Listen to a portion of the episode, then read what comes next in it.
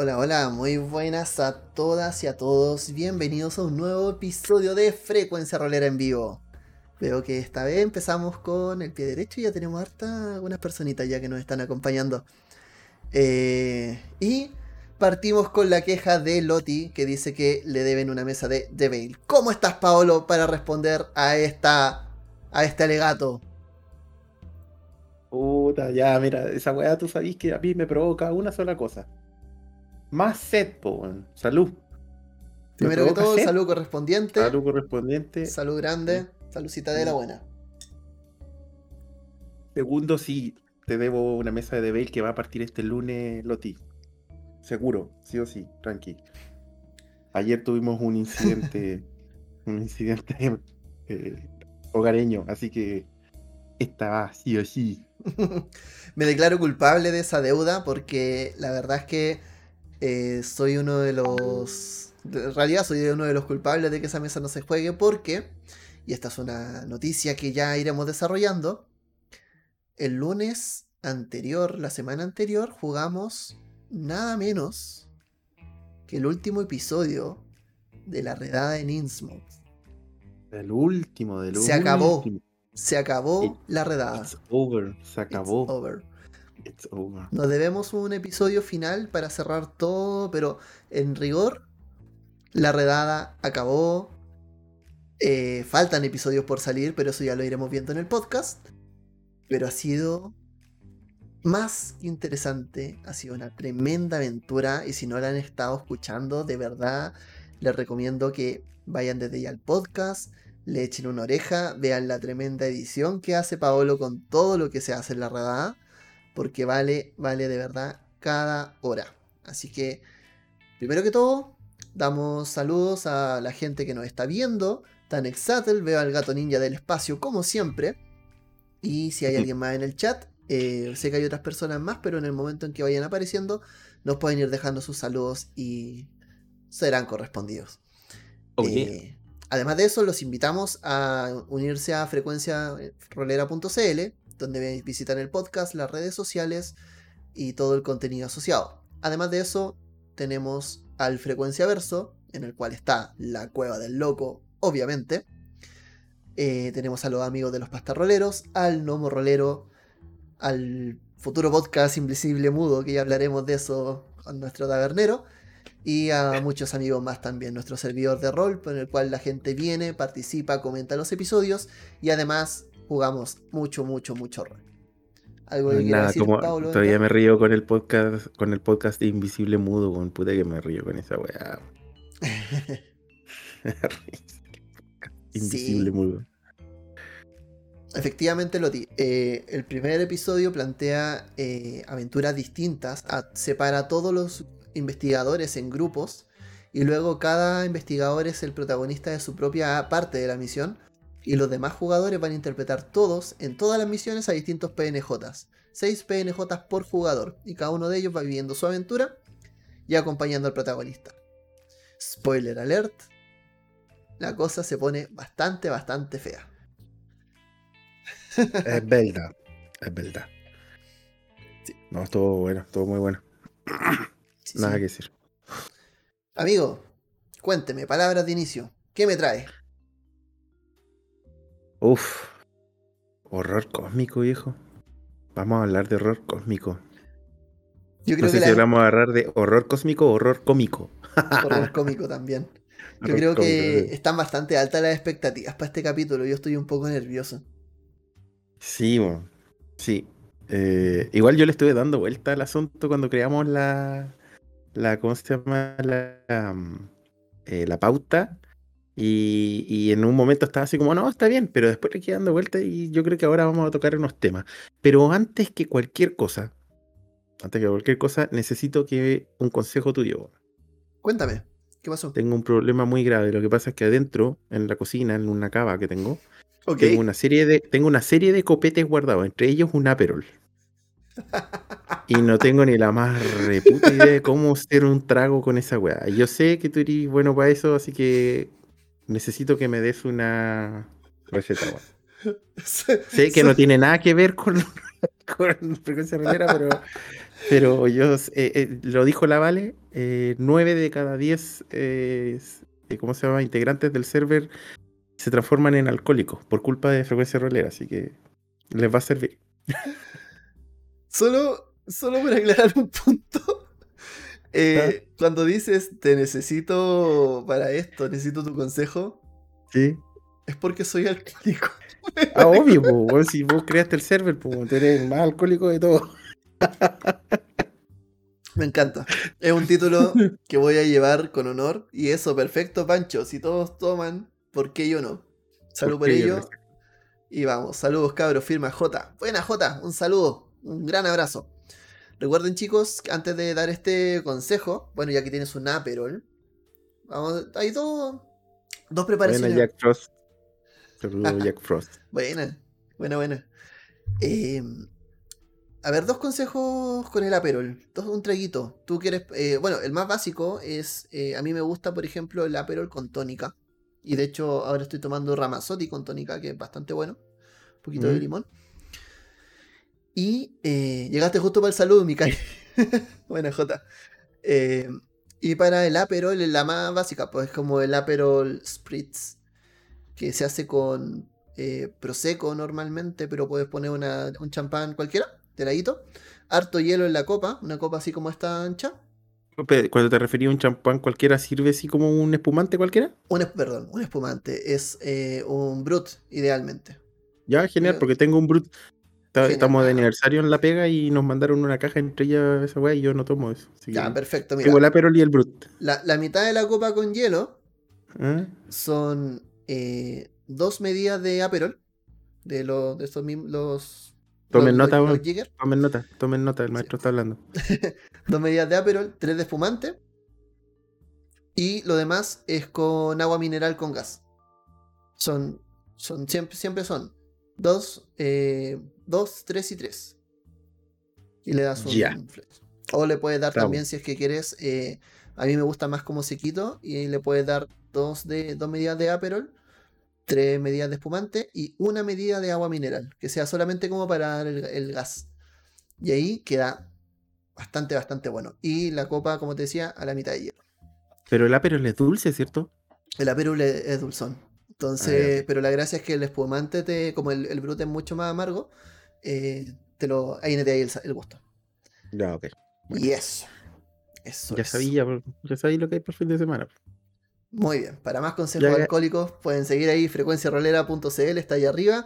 Y para más recetas, ahí tienen. Una, hay una receta muy buena de cafecito que se hace cliqueando o buscando ahí en coffee.com slash frecuencia rolera. Y cuando le dan al café, aquí Te la salta receta. una notificación bastante entretenida. Sí, sin, sin mentiras, pues sin mentiras, acá vamos a estar mintiendo de una. Eso, eso voy a hacer. Vo- Voy a darle a la gente que done café, le voy a hacer como un, un- unos menús así como de los tragos de frecuencia rolera. Y a la gente que done cafecito se las voy a mandar. Los, cul- los cultistólicos Cultistólicos, me encanta. Lo llevaremos con honor. lo llevaremos con honor. Así que, bueno, eso tenemos con eh, el tema de los- las cosas importantes, como lo que estamos tomando semana a semana. Muy bien. Y Bueno, salud por eso. Salud, salud por eso. Oye, Y- em, otro detalle que se nos está pasando del spam, que es muy importante. Obviamente, Por, por tres. La tienda. nuestra tienda amiga por 3. Que Juegos de rol y tablero. Lo mejor de juegos de rol y tablero. Por favor, haga la mención. Sí, sí, sí. Eh, cualquier cosa, cualquier juego de rol, y no solo, bueno, como dice, juego de rol y tablero, o hasta cartas Magic, especialmente ahora que llegó el Magic con la edición de Forgotten Realms de D&D, que por cierto, el domingo tuve la suerte de volver a jugar con mis amigos de manera presencial, con mis amigos de la infancia, y uno se había comprado unas barajas Commander de For- Forgotten Realms, las jugamos, eh, muy entretenidas, de verdad, súper bien llevado, bien hecho, bien hecho por los locos de Magic y Hasbro y toda la bola, y Wizard of the Coast. Bien llevado al Magic el- las cuestiones, así que eh, está muy entretenido. Y bueno, todo eso ¿dónde lo vas a encontrar? En por 3 tu tienda de juegos de rol y tablero. Solamente tienes que meterte, seguirlos en, en Instagram, en sus redes sociales, o meterte a ver algún manualcito que quieras jugar de, de rol. ya sabes, por tres juegos de rol y tablero.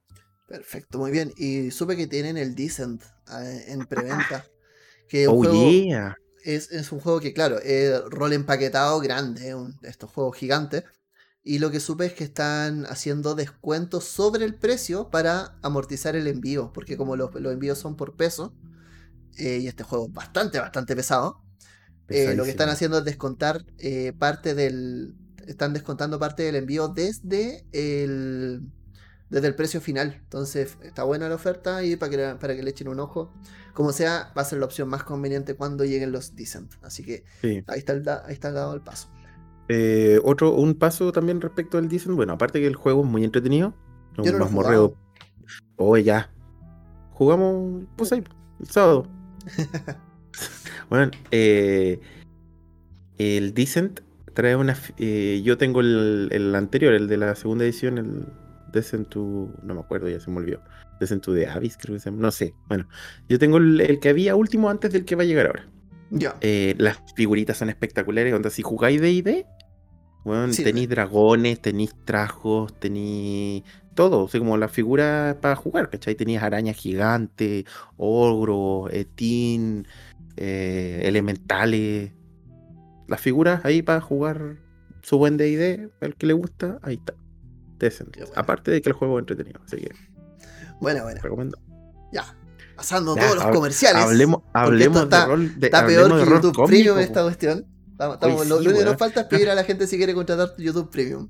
Bueno, no, de hecho, esta wea parece, ¿cómo se llama? Eh, se volvía el nombre, así como, esto es como tutoriales. Así como, ¿cómo hacer algo? Y bueno, el video dura 20 minutos, de los cuales 18 eh, son puras weas y los últimos dos son explicándote realmente lo que querías buscar. Bueno, llevamos 16 minutos, así que con dos minutos más llegamos a la meta. Vamos. Eh, ya, vamos entonces. Eh, lo que nos trae este programa dedicado al horror cósmico. Probablemente aquí nos vamos a debatir entre varios conceptos y eh, vamos a tratar de llegar un poco a la respuesta a lo que pasó, qué pasó, qué pasó aquí con Lovecraft cuando miró al cielo y dijo algo está pasando ahí arriba y tenemos que escribir sobre ello. Pero lo primero es preguntarnos qué es el horror. Yo creo que la primera gran pregunta es ¿por qué es el horror y por qué nos encanta? Y yo mm. sé que cuando fuiste con los amigos de Metajuego, a los que les mandamos un gran saludo, Exactamente. una clase magistral sobre lo que es el horror. Ya, mira, pero ahí voy a hacer un disclaimer. Voy a hacer varios disclaimers. El primero, vamos a hablar de Lovecraft y vamos a hablar de su obra, vamos a omitir toda la discusión que hay de que el tipo era racista, bla, bla, bla, bla, bla. Lo tenemos súper claro, pero aquí nos vamos a enfocar en su obra. Así que, por favor, tener en cuenta eso. No, no, no nos metamos en, en ese tema que no tiene nada que ver con lo que vamos a hablar hoy día. Primero. Segundo, nosotros no somos ningunos expertos estudiamos el tema, leímos la cuestión, pero nos podemos equivocar o podemos dar nuestra opinión, pero es una opinión netamente nuestra. Así que si, alguien piensa contrario, bien también. Súper bien, como siempre. Y teniendo en cuenta eso y lo que tú decías, efectivamente me tocó, tuve la suerte de ser invitado por los cabros de Metajuego en el cuarto capítulo de la segunda temporada. Por cierto, tengo entendido que es el mejor capítulo de todos. Mira tú, pero si la estrella que tiene aquí, no, mentira. Eh, no, eh, fue muy entretenido. Hablamos de temas de horror, de horror y terror. Eh, y me tocó explicar un poquitito lo que es la definición. como les comentaba, yo estudié obviamente el tema para, tener, obviamente, no llegar así como, ay, no cacho nada, sino que obviamente me, instruí un poquitito y aprendí varias cosas. Entre ellas, la de que efectivamente entre lo que es horror y terror hay una gran diferencia. Pero sí hay debate. Hay debate. Y el debate tiene que ver en eh, qué es lo que diferencia el horror del terror. Porque como que hay corrientes de pensamiento en, en, esas definiciones. Si uno va directamente a la literatura, esto lo dicen personas así como profesores de literatura, de hecho hay hasta videos de, de instructivos y cosas por el estilo, así como para clases de, la universidad, la, explicación es bastante simple y es la misma que di en ese capítulo de, de Metajuego, que es básicamente que el horror y el terror se diferencian propiamente tal en que ¿cuál es la fuente del miedo? Se supone que si tú le tienes, eh, por ejemplo, algo que es tangencial, algo que es real y que nos provoca miedo, ese sentimiento correspondería a terror. Estamos hablando de, por ejemplo, vas caminando en el, en el bosque y de repente te pilláis con un puma. Te cagáis de miedo. Ya. Pero es un puma. Eh, y eso sería terror. O por ejemplo, si te hablan de, de, un tsunami. ¿Cachai? Eso es terror, porque es real. Son cosas reales. ¿Ya? Pero cuando estamos hablando de un miedo irracional, de un miedo que viene desde cosas que no pueden ser, como por ejemplo vampiros, eh, monstruos de no sé qué cosa, ¿cachai? Cosas por el estilo, a eso se le llama horror. Ahora, esa es la definición simple establecida desde el punto de vista de lo que es como la literatura, propiamente tal. Insisto, eh, son, yo, si uno lo busca fácilmente, así como y te van a aparecer hasta videos de YouTube de profesores de literatura diciendo, mira, esa diferencia por tal y tal, y es tal cual lo que les estoy comentando. Pero como todo en general, obviamente siempre hay que darle una vuelta más, y hay algunas otras corrientes de pensamiento que tienen que ver con que básicamente hay algunos que piensan que el horror no está mal, pero, pero como que le dan esta definición de que el horror es como, es un miedo mucho más profundo, es como más... No sé cómo decirle, pero es como... Eh, el terror, el, el, terror es un miedo. Y el horror es como un miedo ya, pero mucho más profundo, mucho más eh, complejo que el mero terror, una cosa así. Ese, yo sinceramente, si tú me preguntas a mí, yo como que no entiendo mucho esa definición. Yo soy más práctico con mis cosas. Y cuando le escuché la definición de esta cuestión de literatura, como que me encontré, la, encontré bastante lógica. ¿ya? La otra es como un poquitito, no sé, media intangible, media, media volátil, ¿cachai? Ya. Entonces, así como resumiendo, primero que todo, hay diferencias. Sí, hay una diferencia entre lo que es la definición de entre un horror y el terror. Mira, me gusta tu, me, gusta la, definición que trajiste, que es una definición que yo siento que es como también mucho más aplicada a los textos literarios, como a la, escritura, en la literatura, que también nos sirve en el tema del rol. Eh, con este tema de que, claro, el terror con estas causas naturales o cosas vivas y el horror frente a lo sobrenatural o a lo que no, es más inexplicable. Porque yo traje, yo también estuve buscando, como para buscar definiciones, y en realidad yo me fui para otra fuente. Yo me fui para mi, mi propia carrera. Y la definición entre terror y horror que yo, que yo manejo eh, no habla de lo sobrenatural. Y eso es lo interesante porque, eh, a ver, la diferencia, según lo que yo tengo y lo que radica un poco en la, esencia del terror y horror, corresponde un poco a la teoría de las emociones. Las emociones nos permiten entrar en contextos, desde un contexto evolutivo, nos permiten sobrevivir, nos permiten expresarnos también. Y el terror es, es una emoción básica desde la perspectiva de, de, algunos teóricos y expertos, eh, cuyo fin esencial es la supervivencia. Y es una emoción. Entonces, ¿qué es lo que pasa?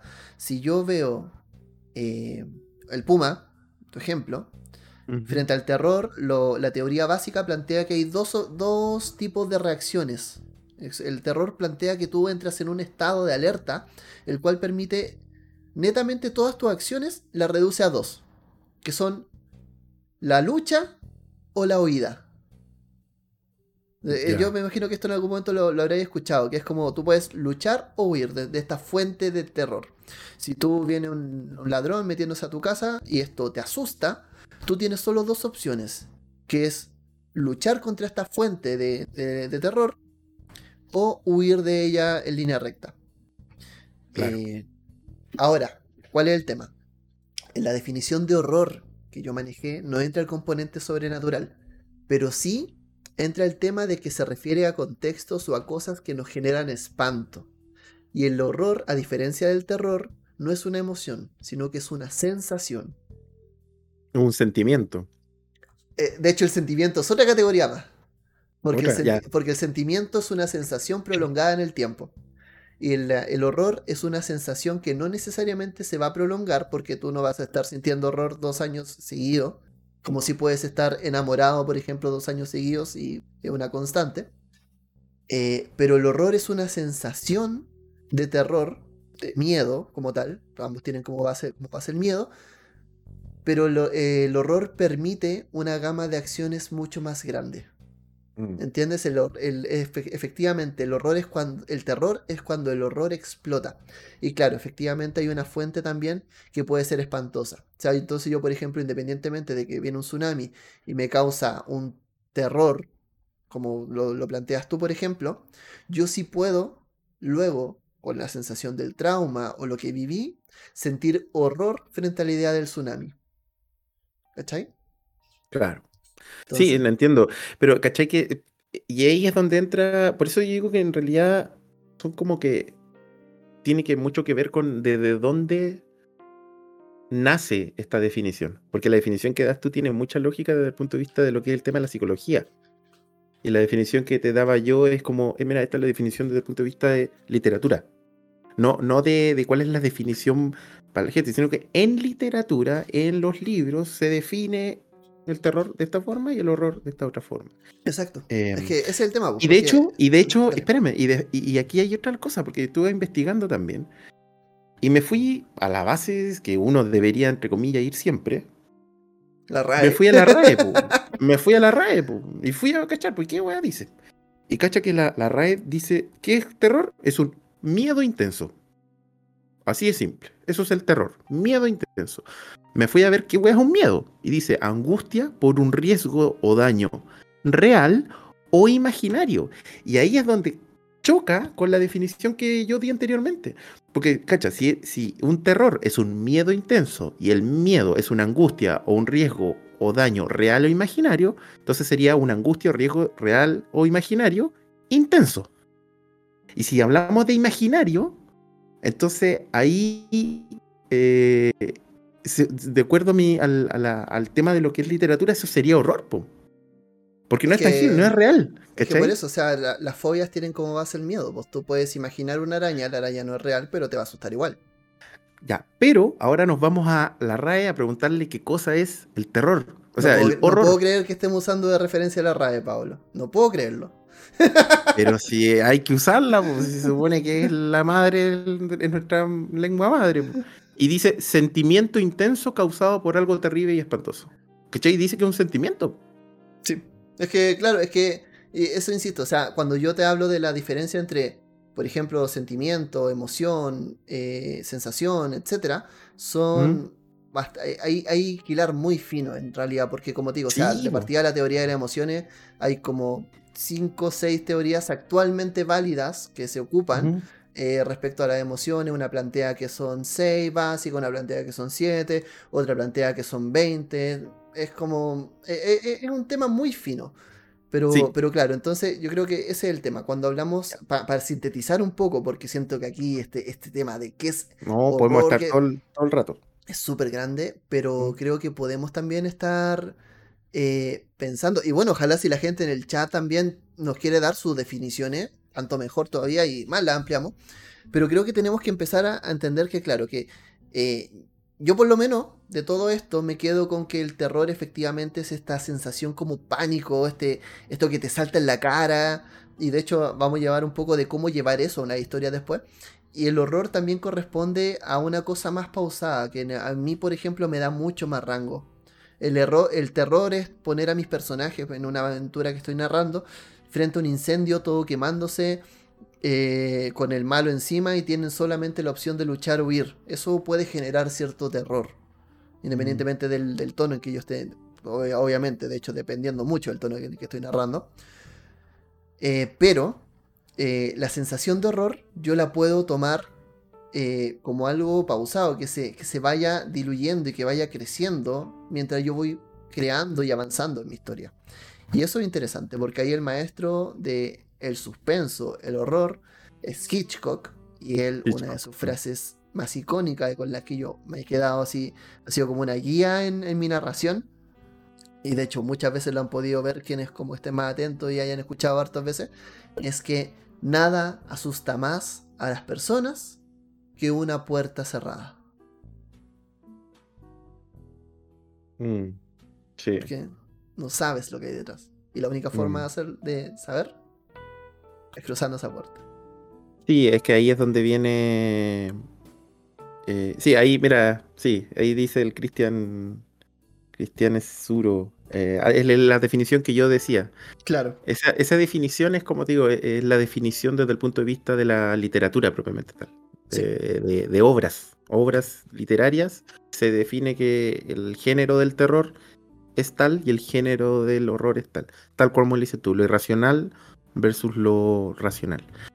Em, pero ahora volvemos a lo que yo dije en un comienzo. ¿Te acuerdas que yo dije, yo había visto la pauta y lo quedé mirando y como que ahora me le di vuelta a la cuestión y voy a ir a eso. ¿Nos sirve esta discusión para lo que queremos que jugar rol de, error? Probablemente no, no nos sirve tanto. siempre es bueno saber. Yo creo siempre es bueno saber. Yo creo que sí, y de hecho después puedo darte unos buenos ejemplos. Yo creo que sirve efectivamente. Eh, porque cuando tú manejas el horror y el terror, haces lo que se llama una escalada de tensión. Y esto, de, esto es teoría de guion. Eh, y eso lo vamos a ver cuando estemos como viendo los consejos. Pero manejando la diferencia entre el terror y el horror. Porque ¿cuál es el tema? Y esto es, como digo, los guiones y las películas pasa. Cuando, el terror, cuando las historias se tratan solamente de asustarte, de causarte terror, un impacto, tenía estas películas, por ejemplo, llenas de screamer, que de cosas que te saltan en la cara y que te, bañan en sangre. Y finalmente el exceso te causa un absurdo. Porque finalmente tú lo racionalizas, lo interiorizas y sabes lo que va a pasar. Pero el horror, tú no puedes. Y manejando esa, esa escalada, esas tensiones que se forman entre la tensión y el susto, tú sí, tú sí puedes mejorar mucho tu historia. De hecho, yo cuando leí ese, esos apartados en particular, siento que mi narración de terror dio un salto en calidad bastante bueno. Mm. Ahí vamos, vamos a llegar a ese punto, pero quiero que a, mí me, a, mí me, a mí me pasa otra cosa. Yo durante mucho tiempo narré horror eh, sin saberlo. Sí. O sea, sin saber, sin conocer este tema de las definiciones y de las diferencias que hay el uno del otro.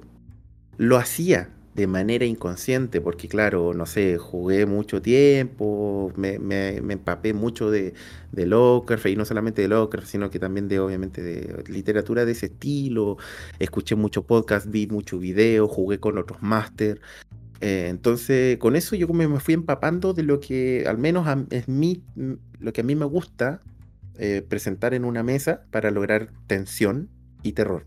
Ah, perdón, y error. Pero no tenía idea cuál era la definición. Entonces, por eso te decía, es importante discutir que con la definición esta, no sé qué tanto, pero sí es, sí, sí, sí es, em, sí es bueno. Es, es bueno saberlo, obviamente, interiorizarse. De hecho, yo no sé si tú lo dijiste una vez, no, no sé si te lo escuché a ti o a alguien, algún otro narrador así como conocido, que dijo una cuestión que tiene que muy yo, yo lo, ah, comparto 100%, que es como eh, los directores de juego y narradores tienen que leer el doble, eh, eso que lo dijiste tú, tres veces. Tienen que leer, o tres veces, tienen que leer tres veces lo que hacen los jugadores, tienen que ver tres veces más películas de lo que hacen los jugadores, tienen que eh, escuchar tres veces más música de lo que hacen los jugadores. Y eso es verdad, porque finalmente uno como narrador es como no, no, es que suene, no, no, lo digo desde el punto de vista egocéntrico, es una cosa real, como que el jugador va a buscar respuestas donde el narrador. ¿Cachai? Eh, sí, de manera, claro. Eh, como de manera como innata, quizás no, no, busca respuesta, entonces, eh, o busca algo entretenido y, la única forma es empaparse, ¿cachai? Empaparse mucho de todos los conocimientos, entonces, conocer este tipo de cosas sirve, sí, sirve. Si es tan importante, puede que no, porque a veces lo podía estar haciendo bien sin saber estas cosas. O sea, cuando, cuando, estamos jugando rol en la mesa con los amigos, estamos. No importa esto, claramente, porque lo que importa es pasar un buen rato, divertirnos, contar una historia. Pero claro, si tú quieres ser como. Si, si tu interés es monitorearte y ser mejor, eh, identificar estos elementos es, es, clave. Es clave, porque en el fondo a fin de cuentas eh, pasa esto, porque que termináis como contando una y otra vez la misma historia, porque también es bueno entender qué estamos haciendo. Pero vamos un poco, ciñámonos a la pauta, eh, vamos porque estamos recién en el primer punto, estamos así como en lo, primero, en la primera línea de la pauta.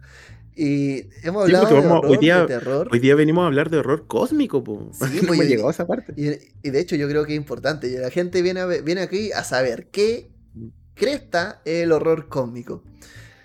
¿Y por qué eh, hay, hay una diferencia? ¿Por qué no es horror? ¿Por qué, por qué no hay otro tipo de, horror? ¿Por qué no horror corporal? ¿Por qué si, oye, si las películas de Carpenter son de, dicen que son de body, hor- body horror?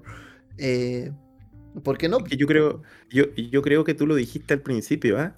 Sin- no sé si te diste cuenta, lo hiciste de manera eh, pensada o se te, te salió, pero tú lo dijiste. Lovecraft, ¿qué fue lo Porque eh, ha- hay una cosa que, que es súper claro. El padre del horror cósmico es Howard Phillips Lovecraft. Está- eso está. eh, no, no, no está en discusión. ¿cachai? Claro. Y tú al principio le dijiste, ¿qué, ¿qué pasó cuando Lovecraft miró al cielo y dijo, ah, vamos a escribir de eso? Entonces, ahí hay un detalle. Como que, básicamente, Lovecraft o la mayor, quizá casi toda su obra, no sé, bueno, no sé, no, no diría que toda su obra, pero la gran, gran parte de su obra viene como de eso, viene de como qué es lo que yace en el universo. No estamos hablando de un vampiro, de un hombre lobo, ni de fantasma, no. Estamos hablando de seres primordiales que existían desde mucho antes de que viniera la humanidad, de dioses que viven en otros planetas. Es como muy... ¿Qué es lo que yace en el universo? Entonces yo creo que ahí es donde apunta el cuál es la diferencia o por qué es horror cósmico. A diferencia de otro tipo de horror como el que decía el típico del hombre lobo, a veces, de Drácula, de Bram Stoker, etcétera, etcétera. No sé si tú tú tenías una definición quizá un poco más... Andrés, ¿está ahí o no? ¿Sí? ¿Una definición Ah, más? sí, no, sí, una definición un poquitito más certera, porque como que para mí es como eso, es como, yo no tengo una definición así como, no, mira, está, ta, ta, ta, ta. Para mí es eso. Para mí, el horror cómico fue que Lovecraft hizo tal cual lo que, lo que dijiste tú. Se paró, miró al cielo y dijo, oh, esta weá es basta, no tenemos ni idea qué es lo que hay más allá. Empecemos a, pintar, a dibujar, ¿cachai? Empecemos Yo- a, escribir. Honestamente, yo no tengo la más mínima idea en qué estaba pensando Lovecraft cuando nació el horror cómico. Ah, piteado. sí. Eh, Bueno, sí, no, pues. sé de qué, no sé de qué estaba fumando en realidad, pero se veía bastante bueno. Eh, y la verdad es que creo que el horror cósmico, en el fondo, tiene. eh, sí, siento que hay una sensación que pudo haber tenido Lovecraft cuando Lovecraft descubre la marihuana. Lovecraft descubre la marihuana, no es chiste. Claro. Descubre Eh, los brownies. Claro, a Bro- yo creo que le dieron un queque mágico. Salió a mirar las estrellas y ahí vio a Yoxotot en su. a la, la llave era el, el ser trae el umbral. Eh, bueno, pero el tema es que yo creo que lo que pasa acá, el, horror cósmico tiene. La, función es que. El, horror el horror normalmente, el terror en general, por ejemplo el hombre lobo, el vampiro, tienden a, a enfrentarnos a fuerzas que van más allá de nosotros. Tú no podrías jamás escapar de un hombre lobo porque el hombre lobo es mucho más grande que tú, es mucho más fuerte que tú. Tú no puedes escapar del vampiro porque el vampiro manipula tu mente y tú jamás podrías llegar a ese punto. Pero el horror cósmico tiene algo especial. El horror cósmico te empequeñece frente a todo el mundo, frente a todo el cosmos, frente a todo el universo, frente a toda la existencia. Pero además te pone en una situación mucho más especial. Porque estás rodeado. Y yo no sé cómo puedo tener esta idea tan genial. Que es muy nihilista por lo demás también. eh, en la cual viene Lovecraft y, y plantea, dice, estamos rodeados de centenares de monstruos, deidades, criaturas, seres bajo el mar. Todo pero no somos nada, no tenemos nada con que, con, con que combatirlo, y somos tan nimios, somos tan insignificantes en el universo, que ni siquiera a esas criaturas les importamos. Y un día. Yoxotot se va a tirar un peo y vamos a explotar. Y no se va a dar cuenta de que destruyó toda la humanidad. Claro. ¿Cachai? Sí. Eh, Es como. Es como. Yo cacho que este weón de Lovecraft nos imaginó como hormigas, weón. Sí, so- eso, somos hormigas frente a Mm. un niño que juega con una lupa y que en algún momento nos va a llegar el sol y nos va a arrasar y no, no se va a dar ni cuenta. Mm. Eso es. Eso es. Opino lo mismo. Opino exactamente lo mismo. Ese es el tema. Yo creo que el horror cómico es, es, fácil clasificarlo. Esa fue bola de ayahuasca. Una bola de ayahuasca, probablemente. Claro. Eh, es fácil clasificarlo, pero es difícil comprender esa, esa vastedad, no sé si la palabra es la correcta, pero esa inmensidad a lo que se refiere cuando decimos, y, claro, que caemos en el gran error de decir, Cthulhu tiene stats, Yoxotot tiene stats, y si tiene stats, podemos bajarlo. Mm. Y no, y no se trata de eso, se trata de, de comprender en la literatura Lovecraftiana de que hay gente que le va a dedicar años de su vida a este conocimiento, a este conocimiento que está.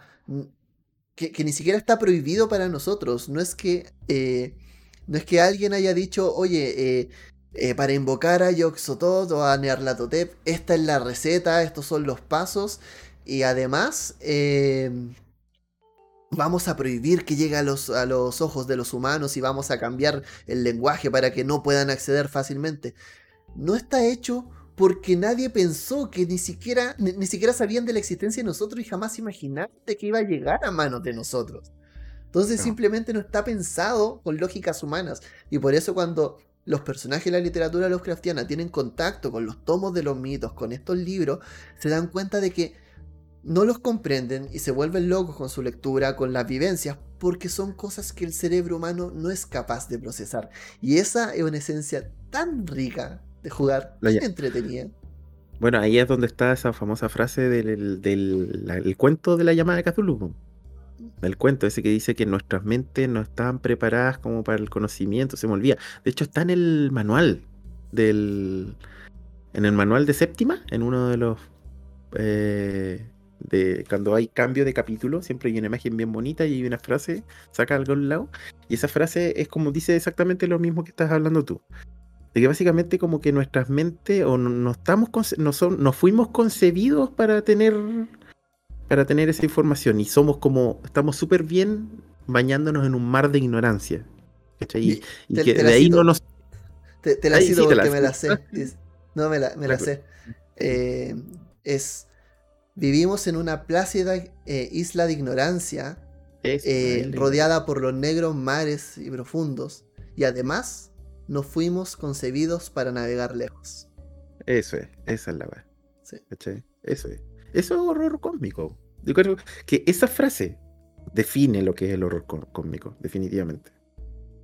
Definitivamente. Ahora, tú pusiste una cuestión en la pauta que ahora yo tengo duda. Ahí yo te voy a ver así como que tú te explayes porque de verdad que no cacho. Ya, tú dices, dentro de la pauta pusiste una cuestión así como tipos de horror corporal, personal, espacial. Ahí me cagaste. Ah, no, es que esto claramente, ¿sabes? Como en qué se diferencia el horror cósmico de los otros tipos de horror. Por ejemplo, cuando yo te decía Carpenter con el body horror, que el body horror lo que hace es este horror muy propio de estas criaturas grotescas que se transforman, que mutan. Ojo, espérame, espérame, que estoy respondiendo, quiero responder acá lo que dice el Pancho. ¡Puaj! Me cargan los dioses con stats. Ah, totalmente. ¡Puaj! confirmo, odioso. Ahora, ¿qué es lo bueno? Al menos en los manuales de llamada Cthulhu, los dioses tienen stats, entre comillas. Eh, porque le ponen así, porque hay mucho jugador de rol que le gusta ver stats, aunque sea de los dioses, pero ninguno, por ejemplo, tiene puntos de golpe, no tiene HP, no tiene ni nada, y te dice así como al principio, los dioses no tienen eso porque si te presentas contra él, o sea, no vas a ganar. Así eso no, va a suceder. Y además que otras cosas, que por ejemplo, no sé, Ponda Cthulhu tiene, no sé, ataque con sus garras. Y su probabilidad de éxito es 100. Sí, Entonces, como. Entonces, mejor no pongáis nada, o sea, simplemente te pega, ¿cachai? Claro, o sea, e, está hecho en el fondo para que, no sé, igual tiene una, hay una lógica narrativa entre medio de la cual, eh, por ejemplo, eh, un 100 en la séptima edición significa que su éxito es con 100, no hay manera de que falle, pero su éxito difícil es 50 y su éxito crítico es un 20. Entonces, efectivamente, tú puedes, tú no es que vaya a fallar, va a pegarte igual, pero quizás está la mínima posibilidad de que si tú sacas un grado de éxito mayor puedas bajar, esa, dar un salto en último momento, saltar del barco. Como que hay una lógica del sistema. Es como, claro, es para que el sistema te ofrezca la oportunidad de que te pueda suceder lo que le sucedió al superviviente de la historia de la llamada de Cthulhu. Cuando le tira el barco encima a Cthulhu, ¿cachai? Sí, eh, exactamente. es, más que es para hacer esas cosas. Pero, ah, y está bien, está bien, pero ese es el mm. tema. Bueno, volviendo al tema de los horrores, eh, lo que yo te decía, o sea, hay como tipos de horror y el horror cósmico es uno de ellos. Y yo ahí puse como ejemplo otros también, que son el horror folclórico, el, el personal, el corporal que, que te decía, este grotesco, el personal el propio de Vampiro la Máscara, que yo creo que ahí también vamos a tener que hablar largo y tendido en, otro, en otra instancia. A mi parecer, uno de mis tipos de horror favoritos. Eh, en el cual... Claro, un completo incompetente yo en ese El horror personal es maravilloso porque en el fondo te plantea... Eh, es básicamente nace la propuesta de vampiro con el horror, o sea, perdón, con la aventura de miedo de D&D. Con decir que, oye, estás haciendo un dungeon, un dungeon crawl, vas de, instancia a instancia matando monstruos, y de repente vino Rey Hagen y se hizo una gran pregunta. Dijo, ¿y qué pasa si en un juego te das cuenta de que tú eres ese minotauro, de que tú eres ese goblin, y de que vienen a matarte? ¿Cómo se sentiría vivir eso? Y el horror personal radica un poco en eso, en decir, ¿qué pasa si giramos todo y el monstruo somos nosotros, ¿cómo nos ven? ¿Qué nos mm. plantea? ¿Qué nos provoca? Y jugar un poco con eso. Y el otro, bueno, decía el folclórico, que el que tiene que ver esto mismo, la leyenda urbana, el hombre del Garfio, Drácula, eh, el diablo, el, trauco, todas estas cosas también. Eh, y hay otro que no me acuerdo qué más puse, pero el espacial, que también es, es distinto al space horror que es como ya este género de efectivamente estar perdido en el espacio. Alien. Eh, Cloverfield, Cloverfield Paradox. Claro, claro, va como en esa lógica. Pero va un poco eso, eso es como un poco, y, lo había planteado previamente. Eh, y eso. El mm. tema es, eh, podemos, de cierta manera, ¿por qué los juegos de rol nos invitan a sentir horror? Eso creo que es una pregunta también interesante de plantearnos. Es que el terror, es que, siguiendo quizá un poquitito la lógica de, una de las definiciones que tú dabas, eh, por ejemplo, en este, en este tema de lo, tratando de asimilar un poquitito una película, esta famosa película de Screamer, eso no, no sería horror, ¿cierto? ¿Sería terror? Es terror. Es terror, perfecto. Entonces, efectivamente tiene una lógica, siguiendo esa definición, tiene mucha lógica por qué los juegos de rol nos invitan a sentir horror y no terror. Porque si. Porque con el terror hay una de las cosas que luego conversaba también en el capítulo de metajuego. Los clichés, a diferencia de, por ejemplo, un juego de fantasía épica, en donde casi todo es cliché, ¿cachai? En una, en una historia de fantasía épica casi todo es cliché. pero, es, pero es entretenido, es bacán. La gente lo pasa bien, lo pasa bien siendo el, enano guerrero gigantón, así como, o sea, perdón, masa chica, musculosa, con su hacha gigante y el paladín bueno, y la pasa súper bien. Pero en, cuando estamos hablando de juegos que tratan de invocar miedo, el cliché, tienes que tratar de evitarlo. Porque si no, se pasa a lo que la, la definición que crearon los cabros de metajuego pasa la Scooby, Scoobidificación. Scooby. Porque la idea, ¿cómo evitar que una partida de rol de miedo se transforma en un capítulo de Scooby-Doo en donde al final como que te cagáis de la risa o todo es como, ah, ah, ah", y nunca sentís miedo, nunca sentís nada de lo que el juego trata de buscar. Y si tú, claro, en una mesa de terror, es perdón, en una mesa de rol, tratas de invocar terror, como estos screamers, y como y de repente abres la puerta y aparece el monstruo, y utilizáis mucho atrezo y ruidos, ¿cachai? Y, y sonidos fuertes, golpeáis la mesa, claro, sí, los vais a asustar la primera vez. Pero ¿y la segunda? ¿Y la tercera? es que la cuarta? y va a llegar un momento como... Mira, vuelvo al tema. Vuelvo, y de hecho, ese es el tema. Eso mm. se llama la escalada de tensión. Oh. eso se llama. Y mm. efectivamente para allá vamos. Vamos a ser atentos, chiquillos, todo y vayan mandando sus aportes porque vamos a terminar hablando de esto, de cómo manejar una escala de tensión. Y es súper bueno. Compártanlo, aprovechando que están ahí, chicos. Compartan la transmisión en Twitch. Lleguemos a harta gente. Vamos viendo si empezamos a tener nuestra cita de los martes con muchos más compañeros. Eh, pero, mira, Cristian nos dice acá, dice, los términos que mejor pueden sugerir el carácter general de nuestras experiencias son las inmersiones o de ascensiones. Pues en cada revelación, una parte de nuestra mente se separa de cuanto es real y presente, y se precipitan etéreamente en espantosos, oscuros y sobrecogedores abismos, traspasando a veces ciertos obstáculos definidos y característicos que solo podrían describir como viscosas y groseras nubes de vapor.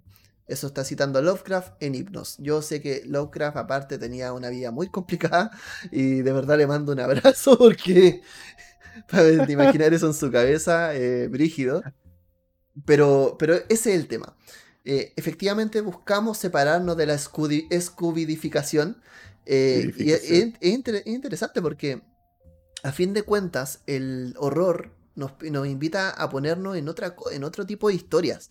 En historias mm. que en el fondo no, no vamos a pasarlo bien ni vamos a ser siempre los héroes, también nos van a invitar a vivir otras cosas. También nos van a poner un poco la idea de sobreponernos, de levantarnos, y un poco ahí juegan con la idea del héroe o del investigador. Pero en, en nuestros juegos, lo que estamos haciendo principalmente es llevar eh, personajes que van a pasarlo mal. Y van a pasarlo mal porque muchas cosas no las van a entender y tampoco van a salir entendiéndolas. No necesitan hacerlo. Lo que, lo que importa es lo que están viviendo en este momento y cómo va a terminar esto. Si va a ser su última experiencia, si se van a parar a través de ella, si van a lograrlo, si no. Pero eso es lo importante. Claro. Es como la. Yo, siento que es eso. Finalmente lo que hay que lograr es como esa, como dices tú, escalada de tensión. Eh, el éxito, desde mi punto de vista, cuando tú, nosotros jugamos rol, no se trata en que eh, la persona eh, quede siempre cagada de miedo. O sea, si tú logras que una persona se asuste, ya bien, entretenido, eh, parte de. Pero yo creo que el éxito se da en que si generas la tensión, tensión. O sea, puede que no tenga miedo, pero si la persona estuvo todo el rato y como, ¿lo vamos a lograr o no lo vamos a lograr? O, ya, ¿qué va a pasar ahora? ¿Cachai? Eso no es miedo, es tensión, eso es thriller, ¿cachai?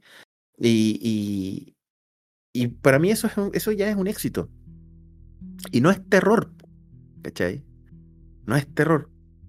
No genera esa cubidificación, ¿cachai? Em, entonces, yo creo que ese es el motivo por el cual, y por un tema obvio y lógico, eh, eh, los juegos de rol no te llaman a sentir terror, sino que a sentir horror.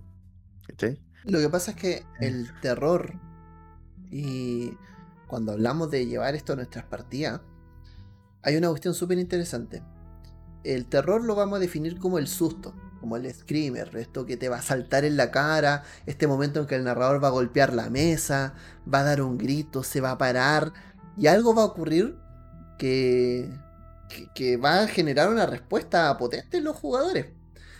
Pero la tensión es todo el momento que se construye previo. Para mí, yo manejo mi historia, yo creo que ahora que te voy a contar un poco el secreto te vaya a dar más cuenta.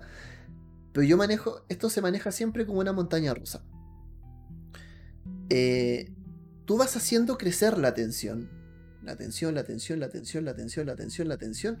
Y cuando tú liberas el susto, toda esa tensión previa se cae. Entonces tú vas así construyendo, construyendo, construyendo, construyendo y cae. Y cae a cero. Y luego tienes que volver a construir la tensión. Cuando viene, eh, estás viendo It, y está como Pennywise ahí, como a punto de atacarte ahí, que te salta, que no, que mira ahí por un lado y una ventana golpeando. Todo eso va sumando en la tensión. Va sumando, va sumando, va sumando, va sumando. Pero cuando tú te asustas y cuando aparece el personaje y te salta la cara y lo ves, da ese salto así, ah, chucha. Lo que ocurre es que toda esa tensión previa baja por eso te digo que como narrador es importante entenderlo. Porque todo eso cae a cero y luego hay que construirlo de nuevo. Hay una, una, un actual play de un narrador que se llama Master Pifias, que hace una aventura llamada Los asesinatos del fuguetero, que es la de No Solo Rock. Y él hay una parte, pero que es impecable, impecable. Él construye tensión durante tres episodios. Tres episodios donde parece que van a pasar cosas. Y están por pasar. Y están por pasar. Y están por pasar. Y cuando los jugadores están metidísimos, él se salta con el susto. No te voy a decir lo que es porque quizá alguien no lo ha visto y quiere verlo. Pero genera una reacción que yo creo que los personajes se hubiesen saltado. Bueno, uno de ellos como que se paró de la silla. A ese nivel. Genial, y, y claro, pero ¿cuál es el tema? Todo lo que construyó los tres episodios anteriores cae a cero. Se va. Porque ya se perdió y, se construyó para ese momento. Entonces, cuando viene la redada, ejemplo, eh, vamos con los capítulos que están publicados ya. Eh, viene la redada y en el episodio 1 están entrando en las cavernas y quedan en esta boca de lobo. Estamos construyendo tensión. Cuando viene el primer ataque, efectivamente explota esta tensión. Baja a cero. ¿Y cuál es el tema? Que de hecho nos pasó en la redada una vez y lo conversamos, que es que cuando tenéis seis historias y en las seis están pasando las mismas cosas, está explotando la tensión, esta ya se desperdigó. Y la primera te asustaste. La segunda la interpretaste bien. Y en la tercera ya son más eh, puntos de HP para bajar. Y a la cuarta ya iría el héroe y vengan, vengan de 5. Y finalmente hay que construirlo de nuevo. Porque si tú no vas construyendo, va a decaer. Sí. Ahora, ojo, ojo, que mucho de eso dependía. No, no depende mucho del narrador. ¿ah? No, yo, yo creo que ahí hay que ser bien, bien transparente en decir de que para que no suceda eso, se requiere de harto Compromiso. Eh, compromiso, compromiso de la mesa. Eh, porque te acordás que eh, cuando terminamos la primera, y esto lo conversamos, cuando terminamos la primera fase de la redada, yo había dicho algo antes. Antes de empezar, dije, oye, ¿cómo vamos a hacer? Porque esta cuestión me da la impresión de que en algún momento se va a transformar en medio de ID. Jugamos la primera fase, no pasó, y en el conversación me dijiste, ah, ¿te acordás que tú me dijiste, viste que no iba a pasar? Sí. Ya, ¿y qué, ¿y qué pasó en la segunda fase? Sí pasó. Sí. ¿Cachai? Sí pasó. Pero eso pasó. Eh, no, hasta, pasó hasta que establecimos el contrato. hasta que establecimos, reestablecimos el, el contrato. Nos sentamos y dijimos, oye, chicos, está pasando esta cuestión. Tenemos que reencantarnos con el tema del miedo. Eh, yo sé que han visto muchos profundos, pero métanse en el mood, ¿cachai? Recuerden de que son personas, son humanos, son, y están viendo criaturas, entonces como métanse en el mood restablecimos el contrato social y se volvió a arreglar y todo volvió de nuevo a la vez, ¿cachai? Entonces, o sea, sí, volvió a, un, a un punto como que correspondía, ¿cachai? Entonces, mm, ese como, no sé si un disclaimer, pero hay que tener en cuenta que no, no depende 100%, como en siempre, en realidad, pero aquí hay que tenerlo súper claro que no depende del narrador, no se trata de que el narrador es el que tiene que poner. El narrador tiene gran parte, entre comillas, de la responsabilidad, pero no es menor tampoco la responsabilidad de los jugadores. Como en todo mucha, sí. Es mucha la responsabilidad de los jugadores. Especialmente en los juegos de horror. Especialmente en los juegos de horror. Sí, completamente de acuerdo ahí. En realidad es como un contrato tácito en el cual nos vamos a comprometer a vivir o no vivir este tipo de historia. Eh, yo creo que en ese sentido, claro, tenemos que hacerlo. Mira, Cristian nos dice, excelente los asesinatos de Master Pifia. Yo se lo vi por Urona Rolera y es muy buena la historia. De hecho, esa loca es tremenda rolera. Bueno, los, cuatro o cinco que están ahí, los cinco creo que son, son excelentes jugadores. Así que da gusto. Eh, acá nos dice... Eh, ¿Qué más nos dice? Cuando invito a alguien a jugar Arkham Horror, siempre me dice que al final, ¿cómo te puede gustar jugar, gustar jugar eso? Estás todo el rato tenso porque te, o te van a matar o te vuelven loco. Eh, sí, porque en el fondo, y acá de hecho el gnomo lo dice. Eh, no, perdón, Cristian lo dice. Que el mismo tema de que eh, nos gusta jugar partidas de horror porque son un escenario seguro. Así mismo como nos gusta ver las películas de terror porque sabemos que lo que está en el mejor de los casos, excepto salvo ocasiones, Sabemos que con un juicio de realidad válido lo que está atrás de la pantalla no nos puede hacer daño. Sí nos puede incomodar, sí nos puede hacer sentir cosas, pero no nos va a hacer sentir un daño, no, nos va a saltar y no nos va a dañar. Encima. Claro. Exactamente. Y es porque Yo, bueno, asumo que debe haber algún tipo de mm, interferencia o interacción química, bioquímica en nuestro cerebro, se debe liberar algún tipo de hormona, alguna weá, adrenalina. La, sensación de control estimula el cerebro. Neuroquímicamente, la sensación de control es un estímulo constante para nuestro cerebro. Y por lo tanto, eh, lo que va a hacer es que nos va a liberar endorfinas cuando estemos asustados. funciona un poco con los ciclos de placer y esas cosas que nos vuelven adictos a, a las maquinitas de las frutillitas en, la, en, el parque, en el kiosco de la esquina. Ah, en los casinos. En los casinos, en los casinos del pueblo. Exactamente. Em, pero eso. Mm. Eh, bueno, y básicamente así funciona un poco el tema de la tensión y el, susto como tal. Vamos manejando la tensión y cuando vamos creando la historia vamos construyendo tensión, construimos, construimos, construimos, construimos. Y eso a nivel de horror cósmico, por ejemplo, funciona súper bien. Porque en el horror cósmico tú no sabes lo que está pasando. Solamente mm. normalmente uno ve los efectos. Tú no sabes todo lo que está ocurriendo. Eh, por ejemplo, cuando en el reanimador. Cuando estás viendo el reanimador Tú no sabes qué tipo de fuerzas, qué, cómo se crean los sueros, bla, bla, bla. Tú solamente ves los efectos. Sabes que en algún momento te sale un. Algo, algo se levantó. Eh, cuando estás jugando en la misma lógica el baile del muerto. Y, viene y matan al tipo de un disparo frente a ti. Que es un susto. Y luego eh, te vas a, a. ¿Cómo se llama? Eh, tienes un muerto encima y luego el muerto se para y se pone a bailar al son de una trompeta, y tú no sabes lo que está pasando. Más allá de que la explicación esté en que la trompeta X con Nyarlathotep esté relacionada, eh, tú no sabes y probablemente no lo vas a saber. Pero estás ahí y quieres saberlo y te va a hacer explorar. ¿Cómo construyes tensión en una partida de rol? ¿Quieres responder tú? ¿Parto yo? Sí, es que lo que pasa es que todo eh, depende mucho del, Como que cada narrador tiene sus propias técnicas.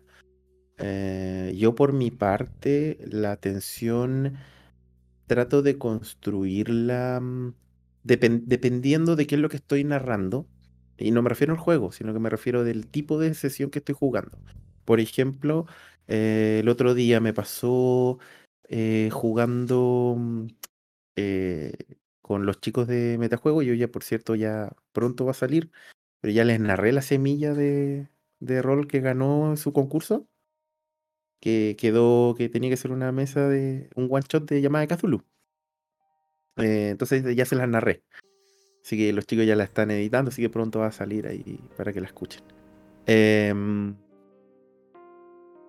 primero que todo, yo la tuve que preparar en cierto, en cierto modo, más o menos la idea general, que estaba alrededor de esta semilla de lo que ya está descrito, pero siempre desde el punto de vista de lo que decís tú, Andrés, que es esta escalada de tensión.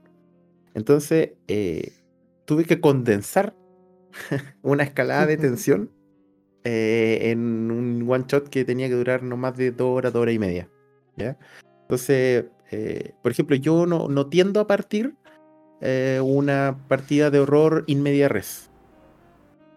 No, no digo que esté que sea malo hacerlo, es una técnica súper válida para cualquier juego de rol, incluyendo las de terror, pero yo personalmente como que no, a mí no me acomoda mucho, porque como que partir en media res, por ejemplo, en una partida de horror es como no hay escala de tensión, pues como que partiste ahí.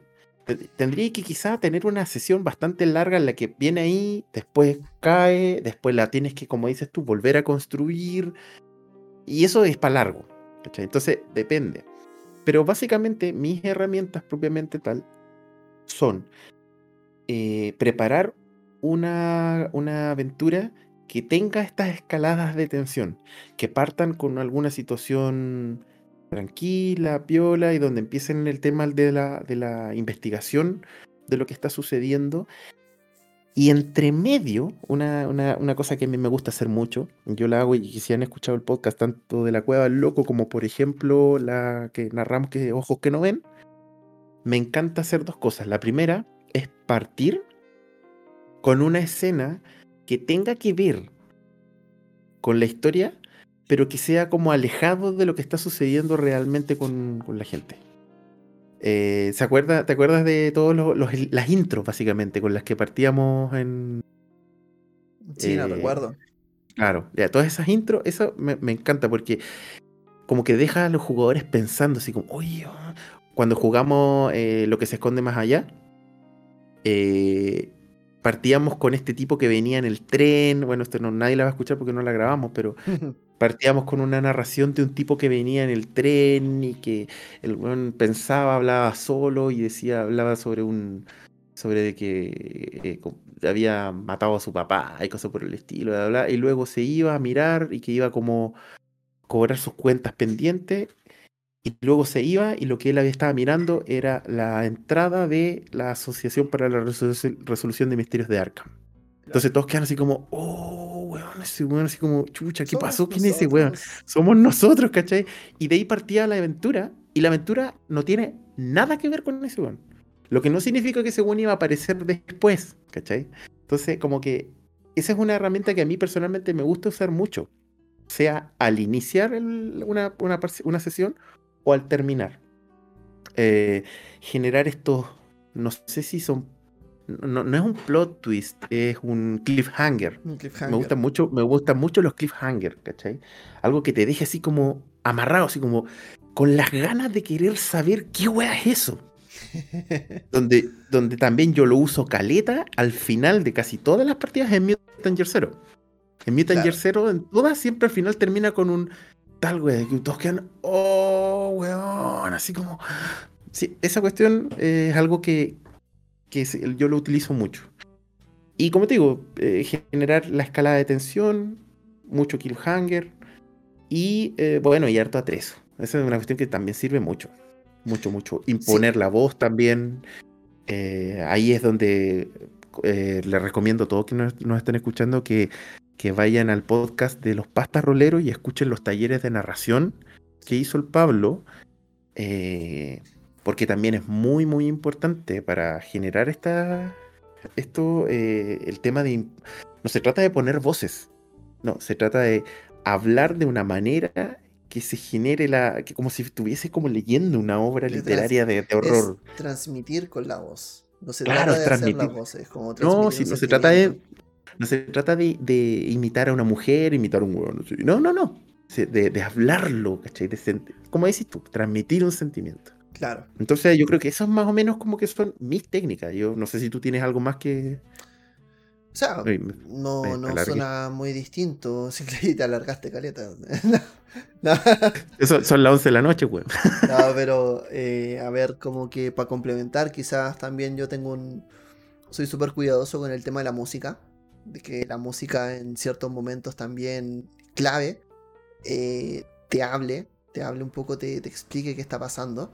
Yo me acuerdo que, por ejemplo, no sé, para la aventura del, de este, del S19, eh, los tenía los cabros no solo con la música ambiente, sino que tenía como dos o tres voz de música, uno con los sonidos de, del metal, del agua, otro con el sonido del sonar constante, cosa de que también fuese molesto.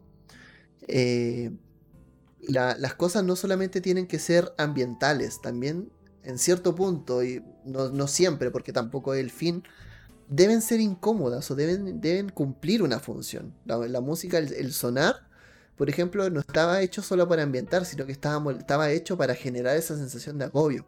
De esa gota que te cae, toda esa gotera que tienes en la casa y que en un momento ya como que no la soportáis.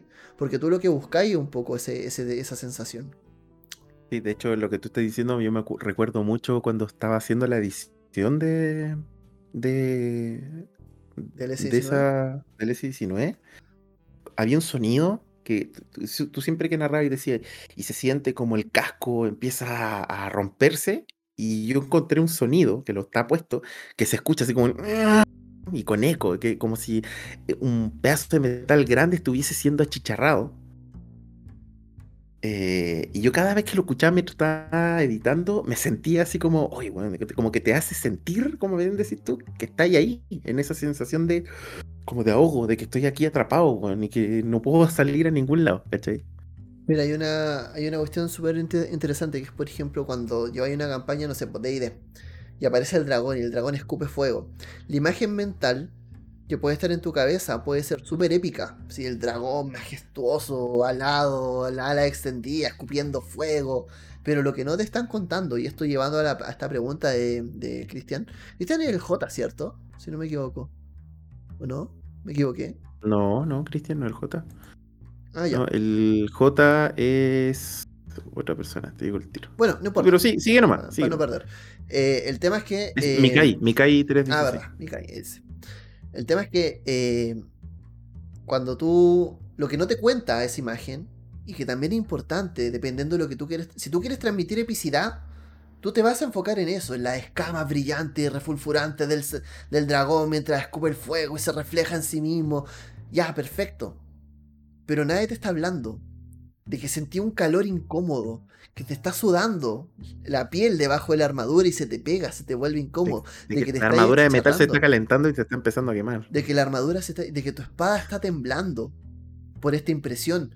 De que las personas que están al lado están corriendo, de que en el fondo hay algunos que corren y que a otros les faltan miembros del cuerpo, van arrastrando personas, va una mujer arrastrando a su hijo achicharrado por esta misma llama. Todas estas cosas evocan si bien es la misma escena, el cómo yo la narro es completamente distinta. Y la narración debe ser evocadora y debe tener un objetivo. Yo mm. quiero promover tal cosa. Hay una, hay una técnica que a mí me gusta mucho y también lo ocupo que viene de la, un poco de la teoría del color.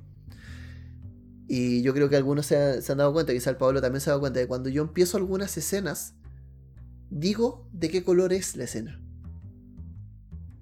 Por ejemplo, si vamos a imaginar el hospital, yo digo, vamos a empezar. El tono de esta escena es blanco. ¿Por qué? Porque lo que quiero ver son los elementos y un poco lo que me está hablando este blanco. por ejemplo, vamos a hablar de, de, O por ejemplo, cuando quiero transmitir la locura, vamos a pintarlo en verde. Y esto es verde porque el, el verde me está hablando un poco de la toxicidad, la locura, tanto en teoría, pero también es porque yo estoy nombrando esta luz que está titirando en este muro mal pintado, color verdoso, que me está dando unos tintes amarillos y que está haciendo ese juego de sombras también y que destaca con los ojos profundos de esta persona que está bajo la camisa de fuerza. Y yo completamente, o sea, si yo te digo eso y parto diciéndote un color, creo que te genera mucho más impacto. Si yo te digo, vamos a entrar al Eliseo eh, de vampiro y vamos a imaginar todo rojo, porque nos vamos a imaginar los raudales de sangre que están corriendo, yo ya te estoy pintando la escena, previamente a escribirla. Y tú ya tienes una referencia. Y esa referencia tú la tomas y pues puede enriquecer mucho la narración. Mm. A mí, em, aparte de lo que decís tú también, otro de los recursos que me gusta mucho desde el punto de vista de la narración es utilizar esta, este enfoque como de película. Me gusta mucho el famoso dron que te está siguiendo. A ese te gustó. Que, a ese me gusta mucho porque. Y la uso caleta desde que la. Eh, de que, desde que te la escuché porque eh, siento de que eh, da un enfoque que es muy bueno. En la cual los jugadores dejan de ver la, escena en, primera persona. Dejan de estar así. Y pasan a ser como espectadores, como de una película y viendo cómo sus personajes están viviendo una situación propiamente tal. Eh, es súper interesante y resulta muy evocador, muy evocador. Entonces, aparte de la del color, me gusta también ese, enfoque medio cinematográfico. Es súper bueno, súper útil. Ese yo lo adopté porque uno, muy, muy, cinéfilo en su tiempo, y lo otro, y esto también fue un robo a los Resident Evil antiguos. Porque si tú te fijas, hay escenas en estos juegos de play antiguos, el Alone in the Dark, eh, el Resident Evil, todos esos juegos, en los cuales tú, eh, bueno, por las mismas limitaciones de la consola no te mostraban los mapas completos, sino que te iban mostrando los mapas por escena. Pero muchas veces las escenas no eran muy informativas. De hecho, las escenas tendían a ser mucho más como evocador. A veces eran informativas cuando, no sé, tenías un pool y tenías que resolverlo y te mostraban todo bien centradito, cuadrado.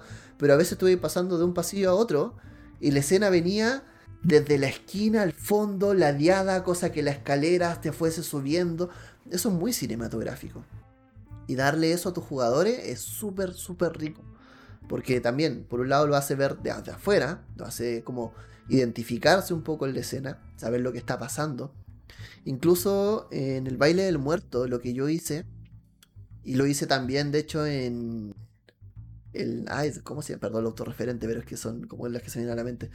Eh, ¿Cuál es la otra? Es la herencia Crawford. Creo que es la primera de. O, la o Huida de una de esas dos. Pero hay una parte en la que los chicos entran a un cementerio. Y van, obviamente, a hacer lo mejor que sabe hacer la sociedad Samuel Garrison, que es saquear tumbas. Eh, está ahí con el micrófono apagado. Y... Bien, muy bien. Ese fue el penúltimo capítulo de la herencia Crawford, cuando se los llevaron preso. Sí.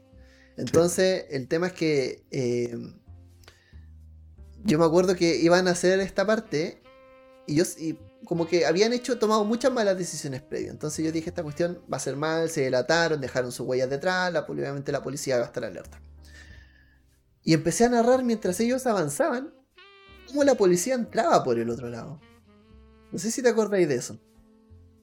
Sí, obvio. Entonces, claro, entonces empezaron a jugar. Ellos sabían lo que iba a pasar. Eran perfectamente conscientes de que la policía estaba ahí de que en algún momento se iban a cruzar y se iban a topar con ellos. Y eso no es, algo de terror, no es algo terrorífico.